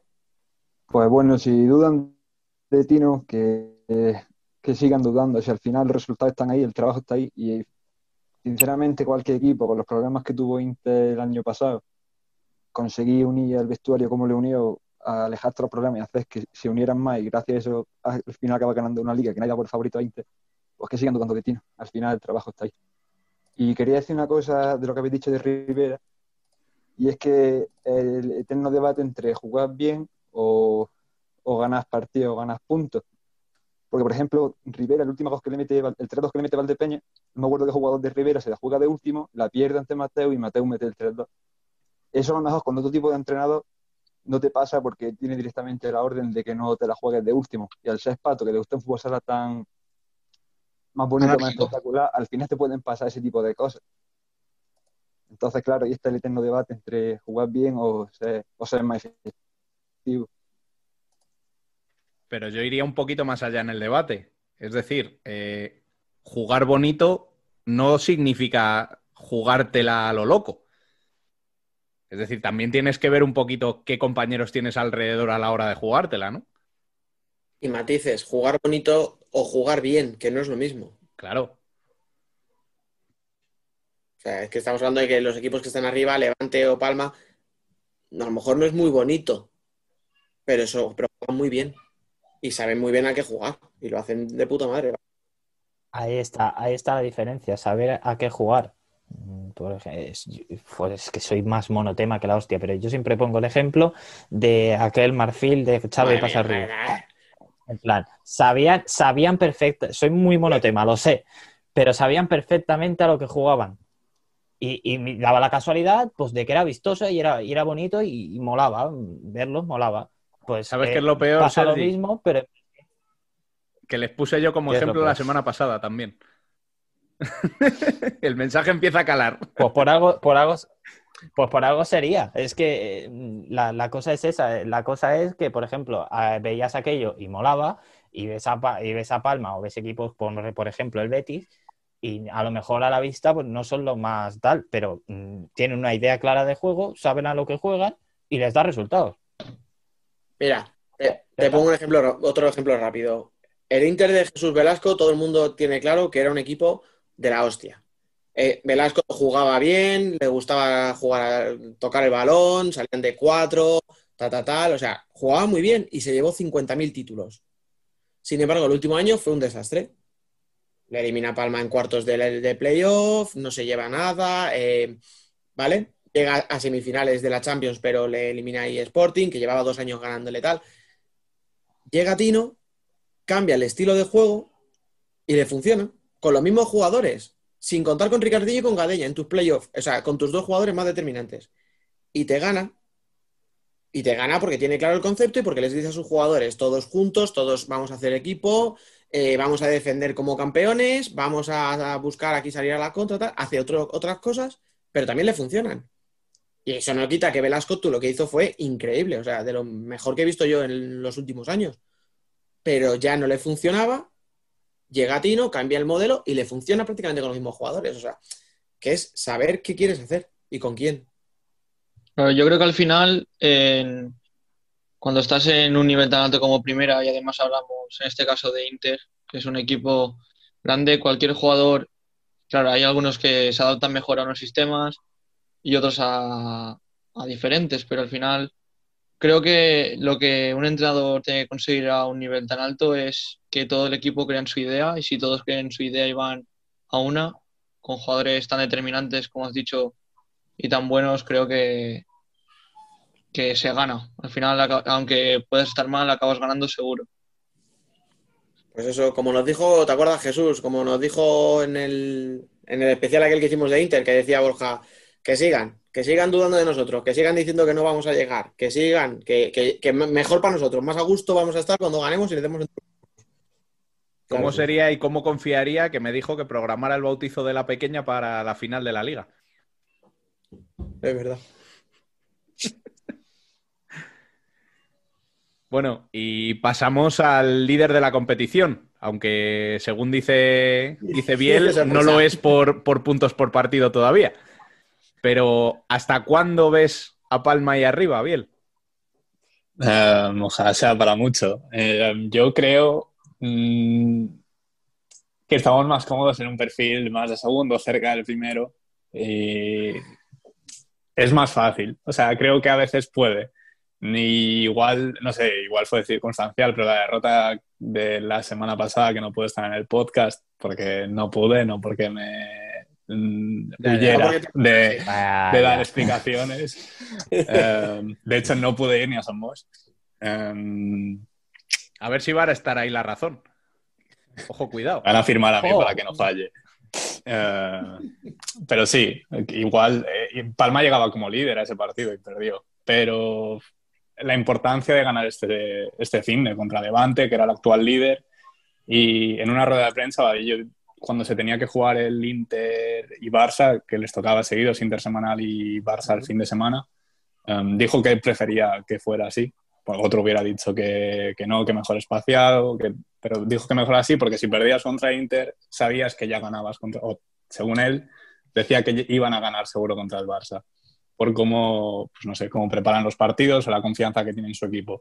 Y creo que pasó un poco esto con la derrota en Industrias y la victoria contra Levante, que es que, no sé, en dos minutos ya hay, en ningún partido de Palma esta temporada creo que en, los tres primeros minutos ha metido dos goles.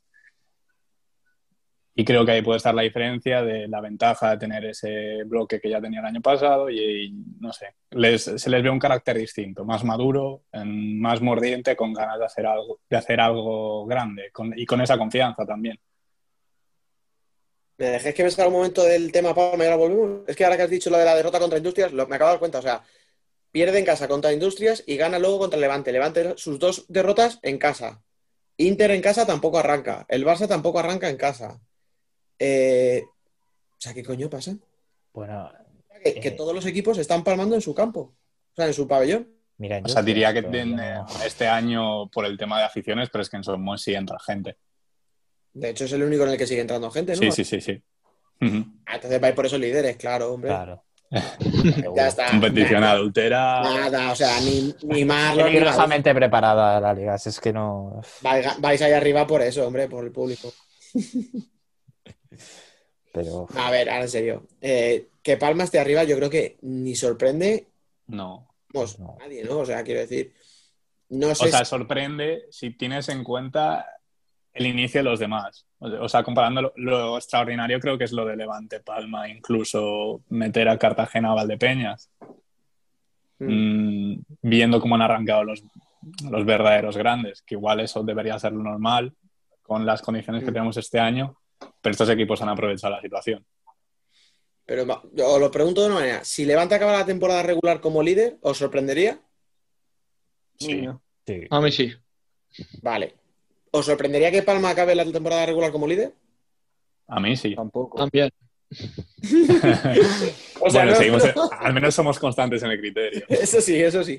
No, vale, pues entonces yo lo veo de otra manera. Es que a mí que Palma esté arriba, eh, arriba digo, arriba, o sea, como ahora, líder, A mí me sorprende. A O ver, sea, como líder sí, pero como, se- como segundo te lo compro. Te, creo que es una posición que podría ocupar en liga regular perfectamente. Líder es como ese escalón que, que nunca se atreve, se atreven a dar o desde Palma como que siempre ha costado y es lo que quieren al fin y al cabo.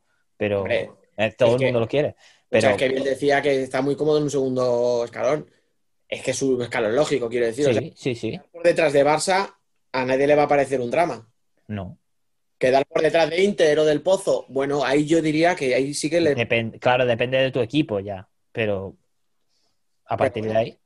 Pero que a mí no me parece una locura que Palma siga líder muchas jornadas, porque que joder, es un equipo muy fiable, regular, sabe que, salvo algo muy, muy extraordinario, no le van a meter nunca siete goles en un partido, o sea, no sé. Yo es que le veo muy- A mí lo de Palma sí que no me sorprende ni me sorprendería, porque es que los veo un escalón por encima del resto de equipos. No sé, veo a Palma quizá un puntito más por encima del resto. Por eso no me sorprendería que acabara líder. La ventaja de Palma a nivel de enfrentamientos directos es que ya ha jugado contra Valdepeñas, ya ha jugado contra Cartagena, ya ha jugado contra Levante, ya ha jugado contra el Pozo, ha jugado contra el Barça.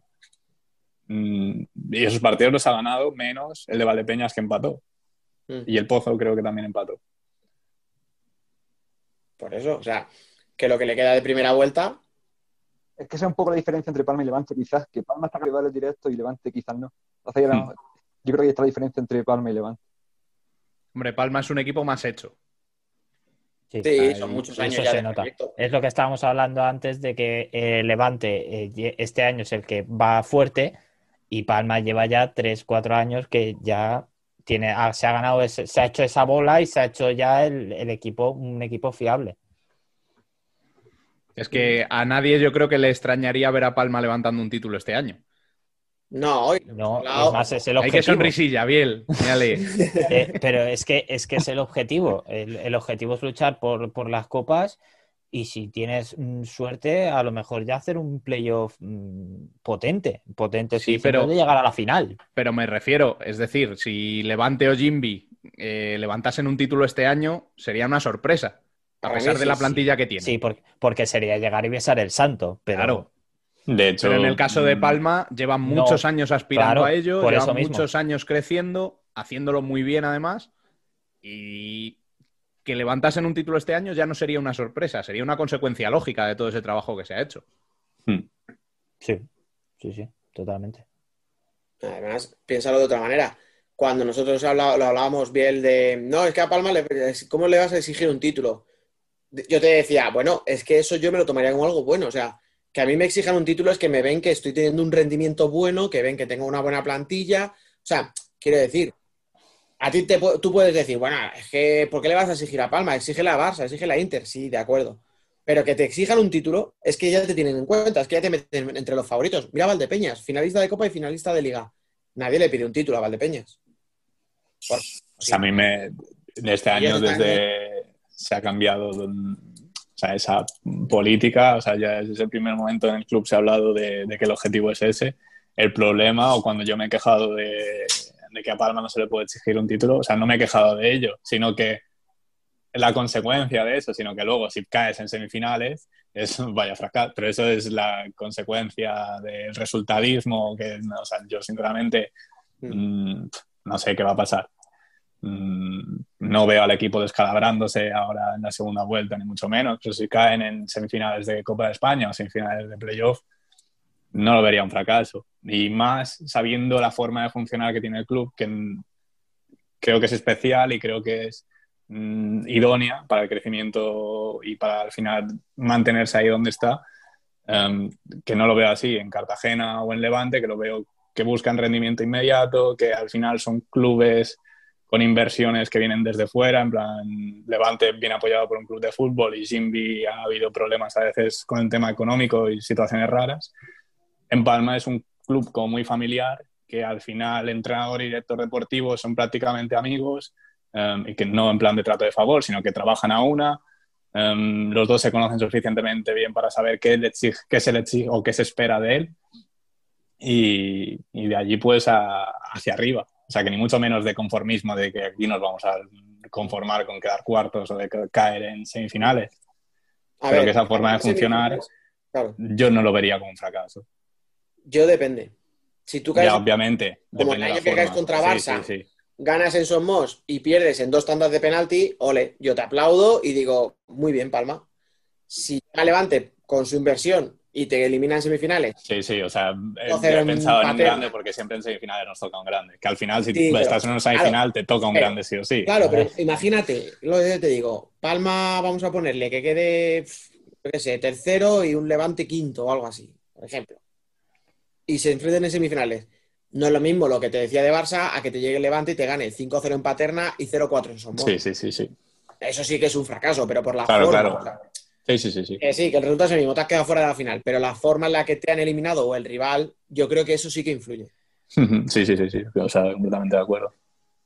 No, mira, Sergio te lo firma, ¿no? Yo sí, una victoria de Levante en semis. Bueno, y al final también, y en cuartos, en todo. Todo lo que sea ganar es bueno. ¿Qué- qué- qué- qué- ¿Cuánto quieren? Yo, con llegar ya estoy contento. ¿Me, me dejas, Si es que ¿me deja Rubén ejercer de presentador un momento solo? Dale, dale. Venga, a ver, así, a lo loco, sin pensar. Campeón de liga. Venga, va. Ojalá poder decir Palma. O sea, yo es que se me... tengo ganas hasta de llorar hablando solo Ya de está. esto. No, ya está, ya está, ya está. Has dicho Palma, ya está, se ha quedado Palma. Venga, Sergi. No lo pienses, va. Es que, no, no, no, es que lo que estoy pensando Venga, vais a quedar. Yo creo, yo creo que la va a ganar Barça, tío. Pues, ¿por qué no? Es que no sé qué me da que eh, eh, siempre han comenzado bien, tal, no sé qué, y al final es cuando se han pegado la Venga, hostia. Jesús, no me. ¿Por qué cuando va, por qué cuando pasa al revés? No sé, es la espina que me da. Estamos a, a 30 de noviembre. Vale, vale, Pero- vale. Jesús, no me falles, tío. Venga, Inter. Venga, ay, joder. Inter le da la vuelta a esto. Cuando se recuperen Borja y Pola, ya la historia cambia. Ahí está el tío. ¿Tú, Sergio, vas a tirar para lo tuyo? Si Chicharito dijo que México puede ganar el Mundial y es una cosa chingona, ¿por qué el Levante no no es campeón de liga? ¿Por qué no? Bueno, Bueno, bien, bien. Mola, mola. Cuatro campeones distintos, Rubén. ¿Qué te parece? Lo esperado. En una liga como esta, no podía Venga, ser di. otra cosa. Pues venga, di un quinto tú ahí, mojate. Yo es que estoy con Jesús. hostia, los colores. El que sabe, Me tira, me tiran los colores, no. Es que sé de lo que es capaz Tino y sé de lo que son capaces estos jugadores. Y con Pola y. Borja de capitanes, menos no se va a exigir. O sea que. Pues yo os digo el pozo. No, no, pero no, no, quiero eh, fijaros que, qué que- troll. Todos ¿qué es a las esto, MVP. lo que es esto que has dicho el pozo y nos hemos reído todos. Pero em, Eh, con algún vale. cambio de entrenador o con el mismo entrenador. No, no, con Justo estoy quitándose la camiseta en el vestuario ahí. Y debajo un tatuaje de, de, arma- de, de- de- de Maradona aquí en el pecho. Ha envejecido muy mal ese vídeo, ¿eh? O sea, mm, esa temporada. a la UMA a la final, sí. Pero escucha, si esto es muy fácil. Si el pozo cae en cuartos, yo puedo decir que era por echarnos unas risas. Pero si gana. Si el pozo gana la liga o lo Mira, te voy a poner, todo te voy a poner el ejemplo, Nario, te voy a poner el Yo ya lo ejemplo. ¿Qué dije. qué pasó, qué pasó cuando lo de. Ah, os lo tomasteis de- a coña. Abraham MVP? Y usted si es ¿Qué jefe de prensa para ese, fichar ese a es el ejemplo. ¿Qué Ay, dice? Pues yo ya lo dije. Claro, Conociendo pues a Dani lo como lo conozco, lo ha dicho para gafarles y que no lo ganen. No, pero no, porque si, si, si lo digo aposta no me funciona, No, tío. no le funciona. Está El gafes tiene que ser natural, o sea. Sí. Digo de verdad, pienso que gana Inter. Adiós. Ya por eso no lo Lo dimite porque no tiene nada que hacer, lo siento. Pero no, no, si lo hago aposta no sale. Bueno, chicos, pues con estas risas finales que nos hemos echado, vamos a acabar con el debate de hoy, que ya llevamos un buen ratillo. Muchas gracias, Jesús, por venir. Muchas gracias a vosotros por invitarme. Te esperamos cuando quieras, ya sabes. Aquí nos perdemos. Sergio, lo mismo. Gracias por pasarte este ratito con nosotros. A vosotros por invitarme, como dice Jesús. Y, y cuando queráis, bueno, Dani- no se lo digo a Dani, te digo a ti que Dani se aprovecha. Cuando quieras, ya sabes. Y a ti, Sergi, te estamos escuchando un montón este año, entre unas cosas y otras. Bueno, sí, últimamente, últimamente un poquito me estáis escuchando más, pero oye, ojalá, ojalá que me sigáis escuchando bastante. Eso es buena Y, señal. y la audiencia no se resiente, ¿eh? Sí, la Bueno, verdad es que sí. Fíjate, ¿eh? Cómo son las Sí, cosas. hay, hay a lo mejor cinco escuchas menos en- casualmente en los programas que aparece pero- Bueno, eh, cuidado, la, el vídeo más visto de todo el canal de YouTube, el último, ¿eh? Mira, pero ¿por qué? Ya, pero. Vale, bueno, Pero eh, por tu pero aportación. datos, Ah, hombre, datos, nada. datos, datos, Datos, datos. Bueno, él ¿de hizo la pregunta. Datos. La asistencia, le apuntamos la asistencia. Datos. Exacto, venga, vale. Vale, me sirve. Bueno, Dani, hoy te despedimos ya Ya estoy muy cansado. definitivamente, tío. ¿no? Llevo no sé cuántas horas llevo ya aquí, pero sí, por favor. Y a ti, Biel, te escuchamos la semana que viene. Nos escuchamos la semana que viene. Y ahora vamos ya con Emen y su viaje por la Europa Underground para ver quién ha pasado a la main round de la Champions.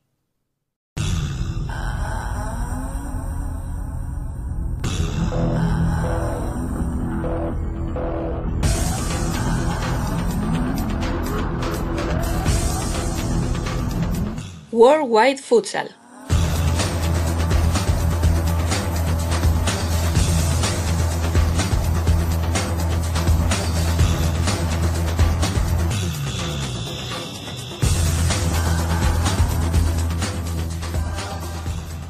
Sin más dilación, vamos a darle paso a nuestro compañero Emen Riso, que viene una semana más acompañado de Ricard Ferrer para analizar la ronda preliminar de la UEFA Futsal Champions League. Compañeros, el micro es todo vuestro. Muy buenas, Rubén. Aquí estamos eh, para, listos para comentar la, la semana de, de la ronda preliminar de Champions. La semana pasada hicimos una pequeña previa y ahora vamos un poco a, a comentar lo que conseguimos ver y cómo, cómo ha ido, cómo, cómo va a ser, eh, cómo va a ser en las próximas fases del torneo. Y como la semana pasada está aquí con nosotros Ri- Ricard Ferrer. Hola, Ricard. Hola, ¿qué tal? Pues una ronda preliminar sin demasiada sorpresa. Sí, bueno, sí, hubo una que se puede definir sorpresa. Encuentros eh, eh, igualados hubieron y muy entretenidos, pero también muchísimos donde la diferencia era simplemente incolmable entre, entre los dos equipos. Sí, la verdad es que la mayoría de partidos mm, fueron con el guion previsto y aquellos en los que había mayor diferencia entre los dos equipos, sobre todo a nivel de coeficiente y por la exigencia de cada una de las ligas, pues ahí se vieron incluso palizas que yo creo que van a ser históricas. Sin embargo, como bien dices, pues hubieron otros partidos que, que a priori también parecía que debía haber cierta diferencia, pero al final esto no deja de ser Champions y siempre hay equipos que jugando en casa y con el extra de motivación que da esta competición, pues ponen las cosas difíciles incluso cuando hay diferencia en la calidad de las plantillas.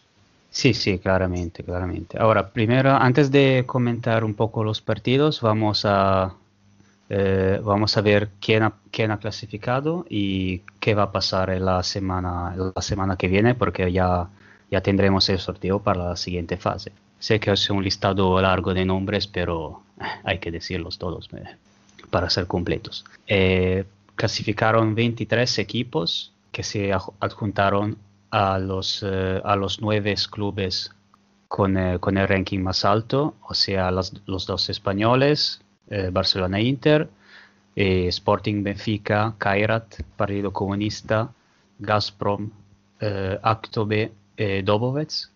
Se añadieron los 23 ganadores de la, de la ronda preliminar.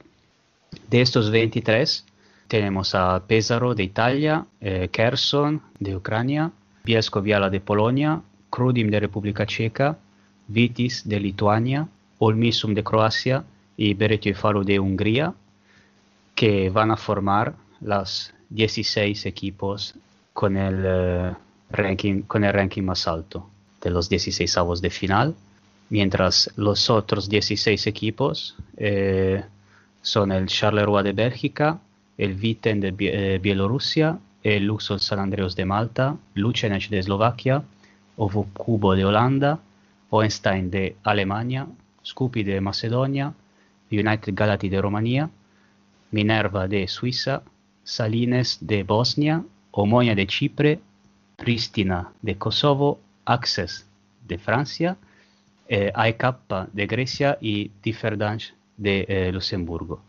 Eh, ah, y muy probablemente Gentofte de Dinamarca.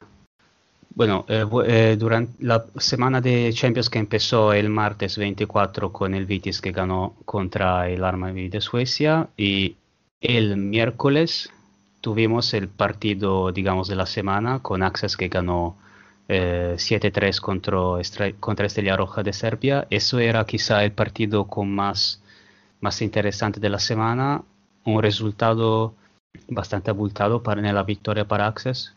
Yo creo que al final Access habría eh, ganado igualmente, pero hay que subrayar que Estrella Roja tuvo problemas con el COVID y tuvo soltanto tres cambios, tenía soltanto tres cambios, así que quizá con, una- con un equipo completo igual habría sido un poquito más complicado para Access, pero yo creo que al final eh, el equipo de Ricardinho y compañía habría, habría clasificado igualmente, ¿no? Sí, sin duda eran los grandes favoritos. Seguramente eh, son de los pocos equipos que, realmente pueden eh, plantar cara ¿no? a, a los 16 primeros. Y como bien dices, mm, Estrella Roja además llegó pues mermado por esas bajas del COVID. Mm, Sin embargo, pues los primeros minutos, hasta que no se empezó a notar el cansancio, vimos un partido que, pese a que los franceses llevaron el control, bueno, pues estuvo bastante igualado, ¿no? A nivel de, intensidad. Eh, sin duda, destacar en de los franceses la figura de Nelson Lutin, mm, no solo por el hat-trick que hizo, sino por los destellos de calidad que ya nos llega, nos va dejando desde hace ya meses en la liga francesa y lo pudimos ver también en la Champions, ¿no? Primero con el golazo para abrir la lata, después de un jugadón por banda izquierda y, y después pues también sacrificándose en defensa y, y, bueno, pese a algunas carencias que, que- que tiene a nivel táctico, creo que es un jugador que, que está llamado a liderar la selección francesa y también el equipo campeón francés. Sí, sí, está, está prácticamente robando la escena a Landry Ngala, ¿no? que hasta ahora era él la estrella francesa, pero parece que ya eh, Nelson Lutin ha, ganado eh, el escenario del futsal francés y lo ha demostrado también en este partido de Champions, eh, absoluto protagonista. Y, nada, seguramente, seguramente Access eh, va a ser el rival más, eh, más complicado para, para cualquier equipo que le, que le, que le vaya a tocar. Sin ¿Quieres duda, sin, sin duda es el equipo, el equipo más temido, ¿no? En ese, en ese segundo bombo, donde están los 16 no mejores en cuanto a coeficiente. Y bueno, un par de cosas más sobre ese partido, ¿no? Destacar, como ya dije en la semana anterior, la figura de Marco Peric, el veteranísimo jugador serbio que, bueno, lo- logró empatar solo una jugada después del, del 1 a 0, eh, con la capitanía y con su calidad de siempre. Y también destacar pues y felicitar desde aquí a, a los españoles, ¿no? A Jesús Velasco y a Carlos Ortiz, que como, como no tuvieron su papel destacado en esa victoria de Access. Claramente, sí.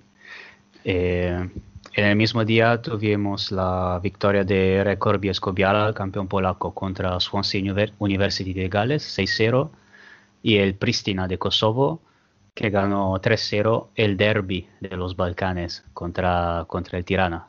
Eh, fue un partido fue un partido entretenido, yo lo vi y, me gustó. Y yo que- de- quería destacar Ibisi de Pristina, el número 2, que casi, casi eh, Pristina marca un golazo con eh, que hace una bicicleta para, eh, para quitarse del medio del, del rival y hace un- una asistencia para, para el compañero en el segundo palo y desgraciadamente el balón no entra. Si hubiese entrado, hubiéramos tenido un- el video viral de la semana seguramente, porque Sí. ha sido un jugador increíble. Sí, yo también lo estuve viendo y realmente es eh, de lo mejor que tienen Pristina. Eh, destacar que es el único extranjero también que tienen Ibisi, es macedonio.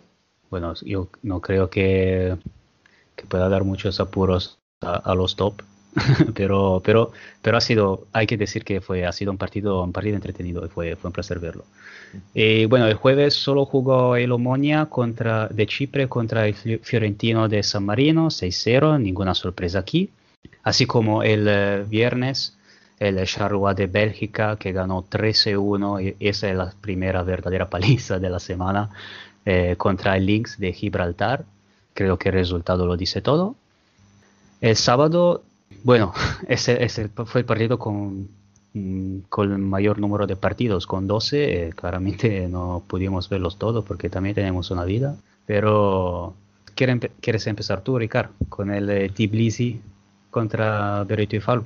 Sí, eh, ya avisábamos que sería un partido mm, donde los hombres de Sergio Muyor, el Berek Yufalu de Hungría, pese a ser también favorito, tendrían que lucharlo hasta el final. Es, un- es una previa de Champions y bueno, los georgianos mm, son los campeones de su país. Ya dijimos que es una liga poco exigente bajo mi punto, pero jugando en casa eh, y en toda una Champions seguro iba a ser un partido complicado. Berek Yufalu llevó el control del partido durante los 40 minutos prácticamente. Eh, de hecho, se puso 0-4 con dos goles de Alvarito, por cierto. Eh, pero en los últimos minutos, sobre todo con el juego de 5 de los georgianos, la verdad es que sufrieron mucho y llegaron a encajar hasta tres goles. Eh, el último ya era mm, falta de muy pocos segundos, pero, pero realmente fue un partido que en los últimos minutos se puso muy interesante. Pero bueno, mm, como decíamos antes, ¿no? Felicitar a, a todo Berek Yufalu, es un equipo al que tenemos mucho cariño y sobre todo pues a Sergio Mullo, el almeriense y Alvarito que, que pasan una ronda más y, y por qué no, soñar en, en llegar hasta unas fases más avanzadas como ya hemos visto otras veces a este equipo húngaro. Fue una de nuestras sugerencias y me alegro de que fue, de que fue acertada. así, como, así como el Crudim, eh, el Crudim acá, eh, el, el representante de República Checa contra el AK de Finlandia.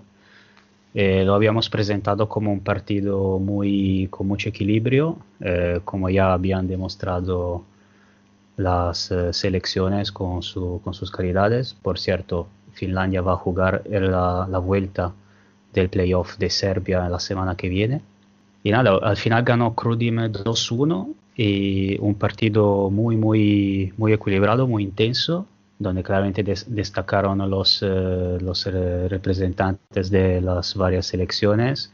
Y quería destacar sobre todo en eh, Crudim eh, la leyenda Mares, la leyenda del futsal checo, que con 45, a- 45 años sigue luchando en las pistas y consiguió este pase a la, a la ronda, a la siguiente ronda con, con su equipo, para quitarse el sombrero antes de...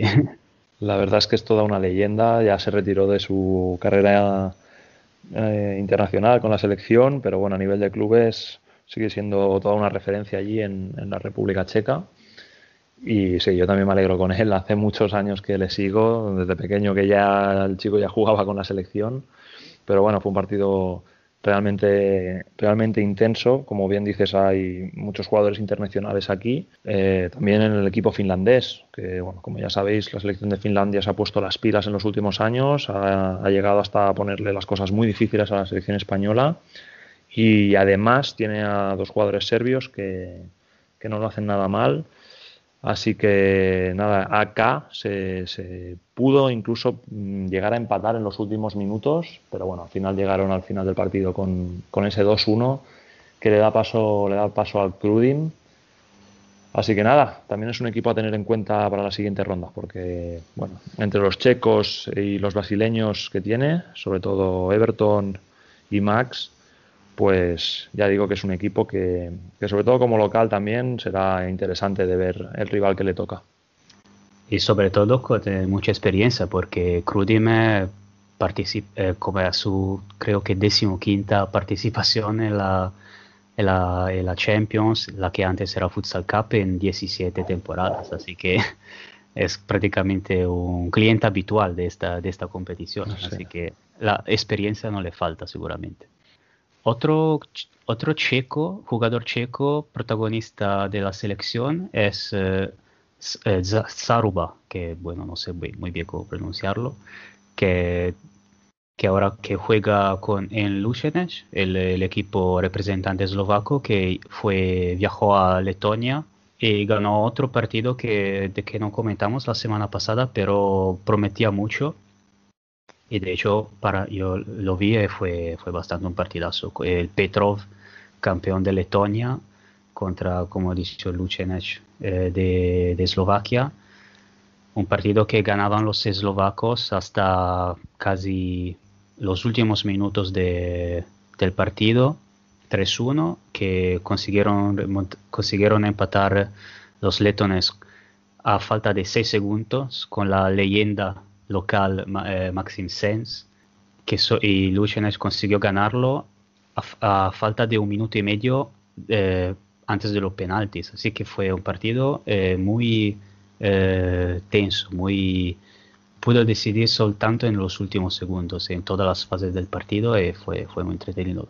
Por curiosidad, Petrov tiene también muchos de los, de los jugadores de la, de la selección de Letonia que va, que va a disputar la pri- el primer partido de la ronda cla- de clasificación al- a la Eurocopa. Eh, el mismo Maxim Sens o los hermanos Babris o eh, el ala Germas Matyushenko por el cual tengo un eh, inexplicable débil. Pero nada, bueno, nada, solo por curiosidad, yo no du- dudo mucho que España tenga problema con, una, con la selección de Letonia. Pero cuando es ese partido con dos, con dos equipos del mismo, del de nivel muy parecido, ah, pudieron ofrecer un partido muy, muy entretenido. Y bueno, que ah, el otro partido que aconsejamos fue el partido de Pesaro en Titograd. Yo, yo también tenía un poco de un, una- un viaje en, en tierras balcánicas siempre es difícil, así que un poco de miedo me daba, pero al final Pesaro superó sin ningún problema eh, un 6-0 contra Titograd de Montenegro, una victoria clara, sin problemas, ¿no? Para los representantes italianos. Sí, de hecho se pusieron por delante ya en los primeros minutos, si no recuerdo mal, con un gol de, de Marceliño. Eh, y a partir de ahí ya todo fue rodado para los italianos, que realmente impusieron su ritmo y se fueron al descanso con, pues, con un parcial de 4-0. A partir de ahí, en la segunda mitad, pues a, verlas venir y, y teniendo incluso el control todavía de la posesión, fue un partido bastante más plácido de lo que todos nos esperábamos, porque como bien dices, cualquier viaje y cualquier partido disputado en, en tierras balcánicas siempre a priori puede ser peligroso, pero bueno, el campeón italiano la verdad es que lo solventó con, con- como un equipo grande que es, ¿no? Sí, sí, sí, de eso, de eso me alegro mucho. Ahora esperar que el sorteo, que el sorteo de la próxima fase sea, no sea demasiado duro con nosotros y que, y te- que, y que pueda seguir tranquilamente a la, a la siguiente ronda.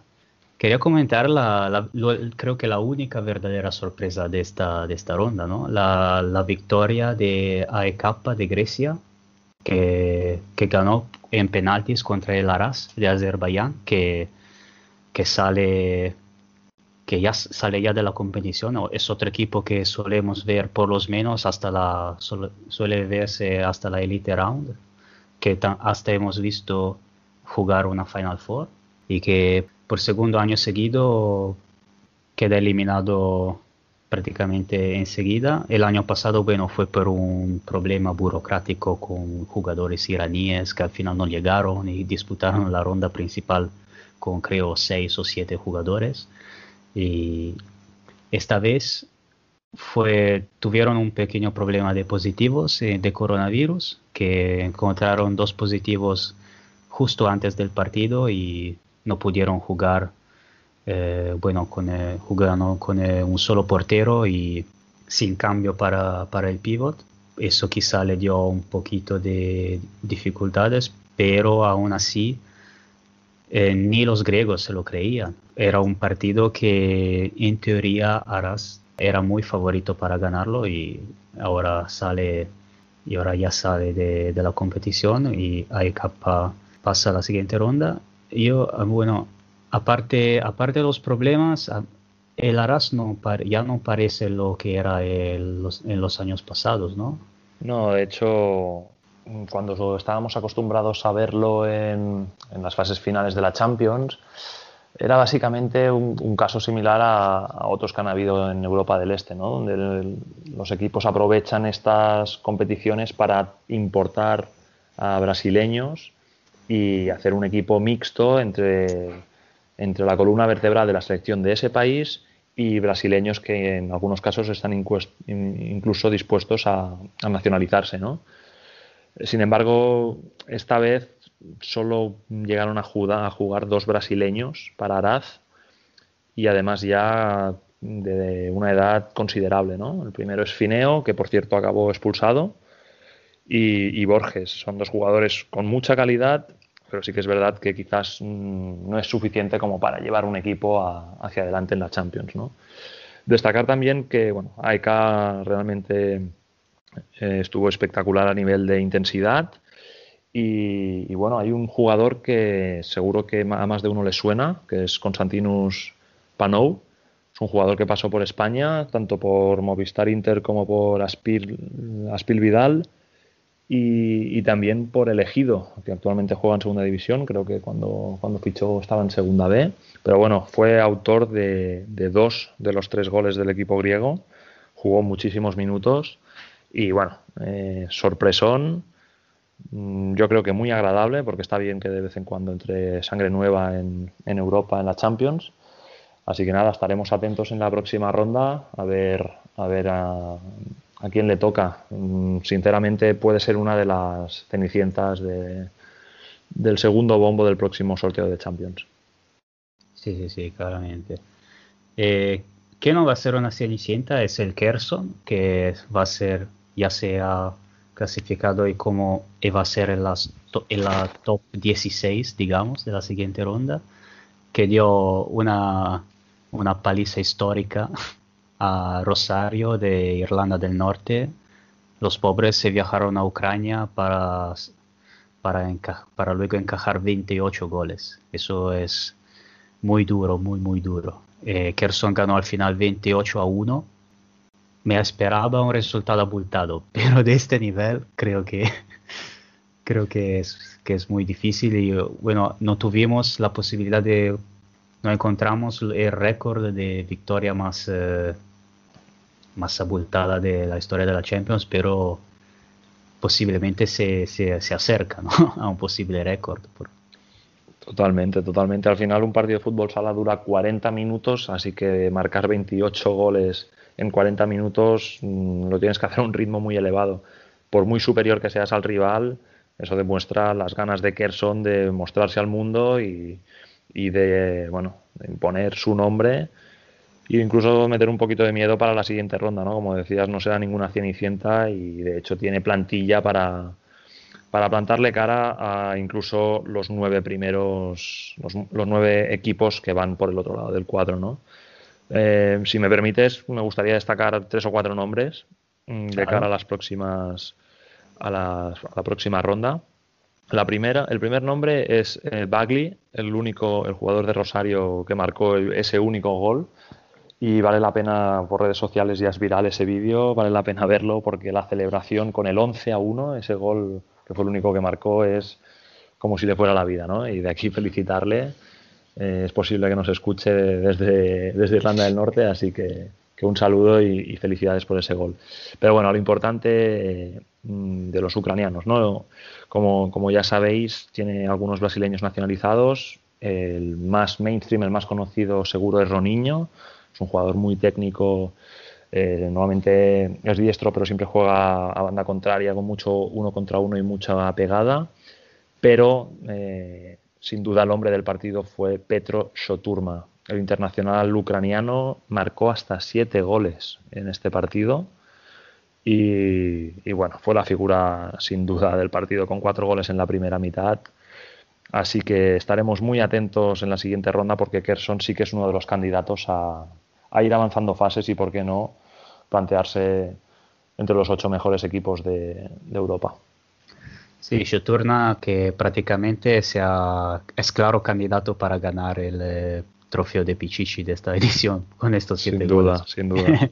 Con es- sobre todo con un eh, número en, en este tipo de edición que va a haber mucho, men- eh, mucho menos partidos, a ver cuánto, a ver si alguien consigue superarlo. Además, sobre todo si, va- si vuelve a marcar la, en la siguiente ronda, cosa que es muy probable.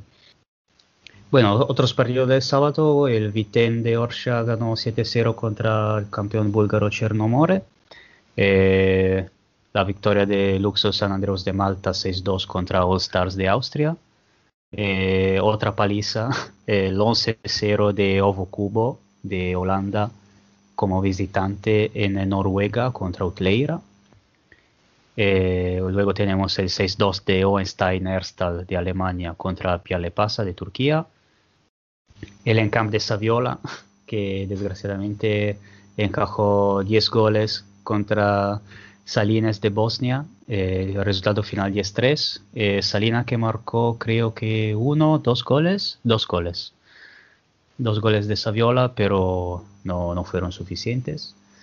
Y, y el Olmisum de Croacia que ganó 9-1 contra Vimsi de Estonia, otro resultado bastante claro. Y pasamos ahora al, domingo, donde vimos los últimos tres partidos. Bueno, de estos tres, hablamos la semana pasada del Differdange de Luxemburgo contra London Helvetia de Inglaterra. Era un partido que prometía mucho y que veíamos eh, bastante equilibrado. Y tuvimos razón a mitad, ¿no? la, primera parte, la primera parte fue muy intensa, muy, muy disputada. Y luego en la segunda parte, digamos que se, se impuso, se impusieron los, los, eh, los anfitriones y bueno, eh, la primera parte terminó creo que 1-0 solamente y el resto se marcó en la segunda parte, así que Sí, bueno, eh, lo has resumido perfectamente. De hecho, los luxemburgueses eh, sufrieron para marcar el primer gol. Eh, si no recuerdo mal, de los seis hubieron dos goles de estrategia, eh, no sé si uno o dos también en robos en el portero jugador entre- y por lo tanto marcando sin portero. Y bueno, los- lo- el equipo inglés que con los últimos fichajes que había hecho, pues sin duda iba a plantar cara y así lo hizo, ¿no?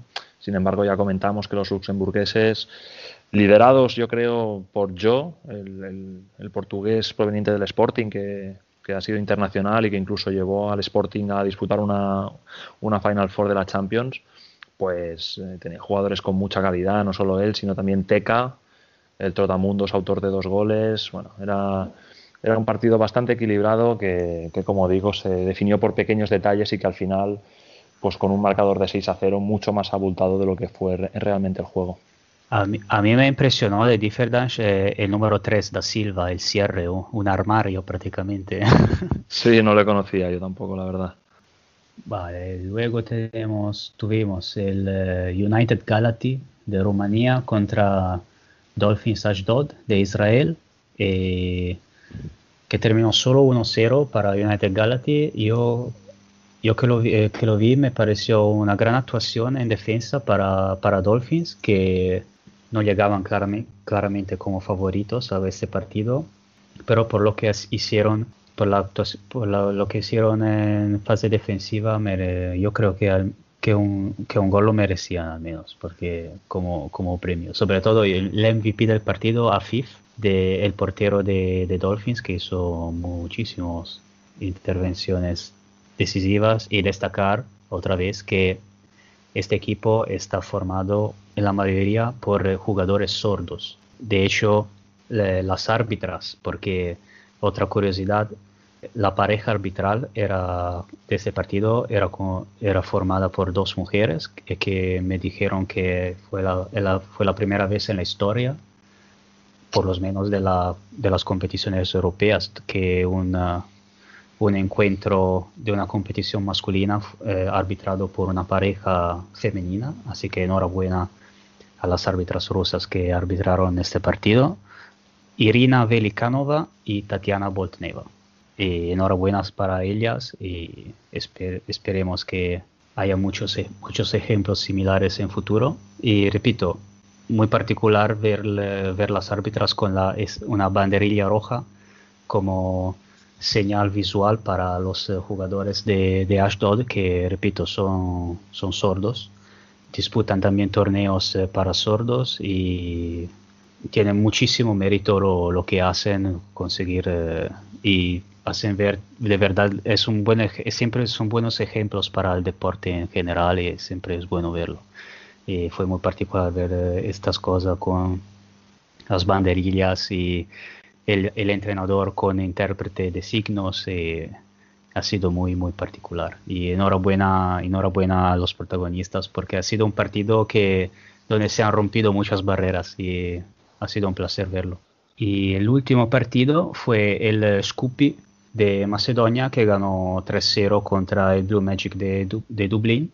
Aquí no, no mucho que decir.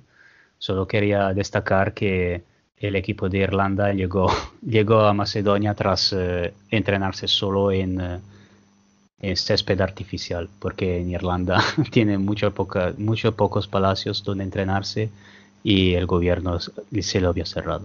Eso es lo, único lo, lo único que la curiosidad de este partido. Una situación que supongo que la, era muy similar a muchos otros clubes. Y nada, un partido que ganó Scoopy con mérito y Déjame, Sí. des- déjame destacar, Emen, que. Que yo me esperaba más favoritismo para los macedonios, mm, aunque suene loco, la verdad es que los equipos de Macedonia, pues como todos, o la mayoría en Europa del Este, ¿no? Mm, Son muy toscos, muy, muy rocosos, pero también tienen un gran nivel técnico. Y, y me esperaba una superioridad muy, mucho más amplia de la que realmente hubo. De hecho, el primer gol vino por un, por un penalti y expulsión de los irlandeses, pero hasta ese momento pues no, no habían conseguido abrir la lata, ¿no? Y de la misma manera, los dos siguientes goles vinieron ya en los, minutos fi- finales. De hecho, uno en el último minuto y el segundo fue un gol en propia de, los propios irlandeses. Así que el, el 3-0 para mí fue muy trabajado y más con esta información que das de los entrenos de los irlandeses, mucho mérito por su parte. Eh, y bueno, veremos Scoopy si sigue a este nivel. Mm, La verdad es que lo va a pasar muy mal en la siguiente ronda, le toque a quien le toque. Bueno, eh, lo de lo del eh, futsal de equipos de- del, eh, del este Europa, eh, Blue Magic prácticamente lo es también, porque hay, ah, tiene muchísimos jugadores polacos, serbios, eh, moldavos, así que qui- quizá es, tienen eh, también esa, y un entrenador serbio, creo, me parece, quizá tienen esa rocosidad también con, eh, de, lo- de los equipos del este, tienen esta particularidad. La verdad es que no me- no- solamente juega un, un jugador irlandés en ese equipo, es bastante curioso. sí. Y nada, esos fueron los partidos. Solo queda, queda precisar que la UEFA en semana decidirá si eh, dar el partido ganado a Gentofte de Dinamarca porque tenía que jugar contra Leo Futsal de Armenia, pero los armenios no viajaron a Dinamarca, prácticamente no se presentaron al partido. Así que es muy probable que ese partido no se disputará y Gentofte muy probable que va, que va a pasar la ronda sin, sin jugar, así como Futsal Minerva se supone que se va a ratificar, oficializar su pase a la siguiente ronda porque el equipo escocés de Perth no renunció prácticamente a jugar por eh, cuestiones gobernativas en Escocia, por restricciones del gobierno escocés. Y nada, esto, esto ha sido lo que fue la ronda preliminar y ahora no, nos queda esperar el sorteo la semana que viene y allí sí que podremos comentar un poco eh, cómo, cómo va a ser la próxima ronda porque tampoco estamos tampoco nos- no tenemos oficialidad de cómo va a ser el sistema de sorteos, así que es difícil hacer previsiones, eh, solo queda esperar una semana y nada, eh, va a ser eh, va a ser otra semana de mucha de futsal internacional porque vuelven las elecciones, así que Sí, Emen, la verdad es que creo que hemos hecho un resumen, bueno, eh, lo, más resumido que, se puede hacer, ¿no? Con tantos partidos. Entiendo que haya mucha gente que, quizás el fútbol sala de Kosovo, de Irlanda del Norte o de Macedonia, pues no le, no le pueda interesar o no le pueda parecer atractivo, pero sí que recomiendo a, a todos los oyentes estar atentos ya a partir de la próxima ronda, que entran todos los equipos, incluso los campeones españoles, eh, italianos, rusos y portugueses. Así que seguro que a partir de la próxima ronda empezamos a ver ya partidos mucho más interesantes, con nombres propios, eh, con un nivel de intensidad y de calidad pues muy elevado y seguramente alguna sorpresa que, que, bueno, siempre nos depara, ¿no? La Champions. sí, sí, cuanto más proce- procedemos con las rondas, más eh, es probable encontrar sorpresas, así que y fíjate que hablamos 40 minutos cuando no hay nada no hay nada de interesante. Imagínate en las próximas rondas, tendremos problemas, seguramente tendremos problemas de tiempo, nos van a matar. Cierto, cierto. Eh, nada, Ricardo, muchas gracias. Ha sido un placer como siempre y ya hablaremos y a comentar todo y a ver todo el futsal posible como siempre. Muy bien, Emer, muchas gracias por contar conmigo. Espero pues, que a más de uno le hayamos alegrado el día con, esta, con este resumen. Y eso, vamos a, a por otra semana de futsal internacional, así que, que a por ello. Muy bien, gracias. Muchas gracias a los dos. Ha sido muy ilustrativo, como siempre. Gracias a todos por acompañarnos una semana más en esta locura que es el fútbol sala. Una pasión que a veces nos provoca con disgustos como el vivido este fin de semana. Pero recordemos, pese a lo que puedan decir los medios generalistas, que el futsal es otra cosa. Así que nos vamos con una sonrisa en los labios, sabiendo que el deporte que amamos seguirá siendo grande. No tenemos más que decir, salvo que estéis atentos a las redes sociales, a nuestra web y al canal de YouTube, que siempre pasan cositas. Volveremos el martes que viene como siempre. Hasta entonces, sed felices.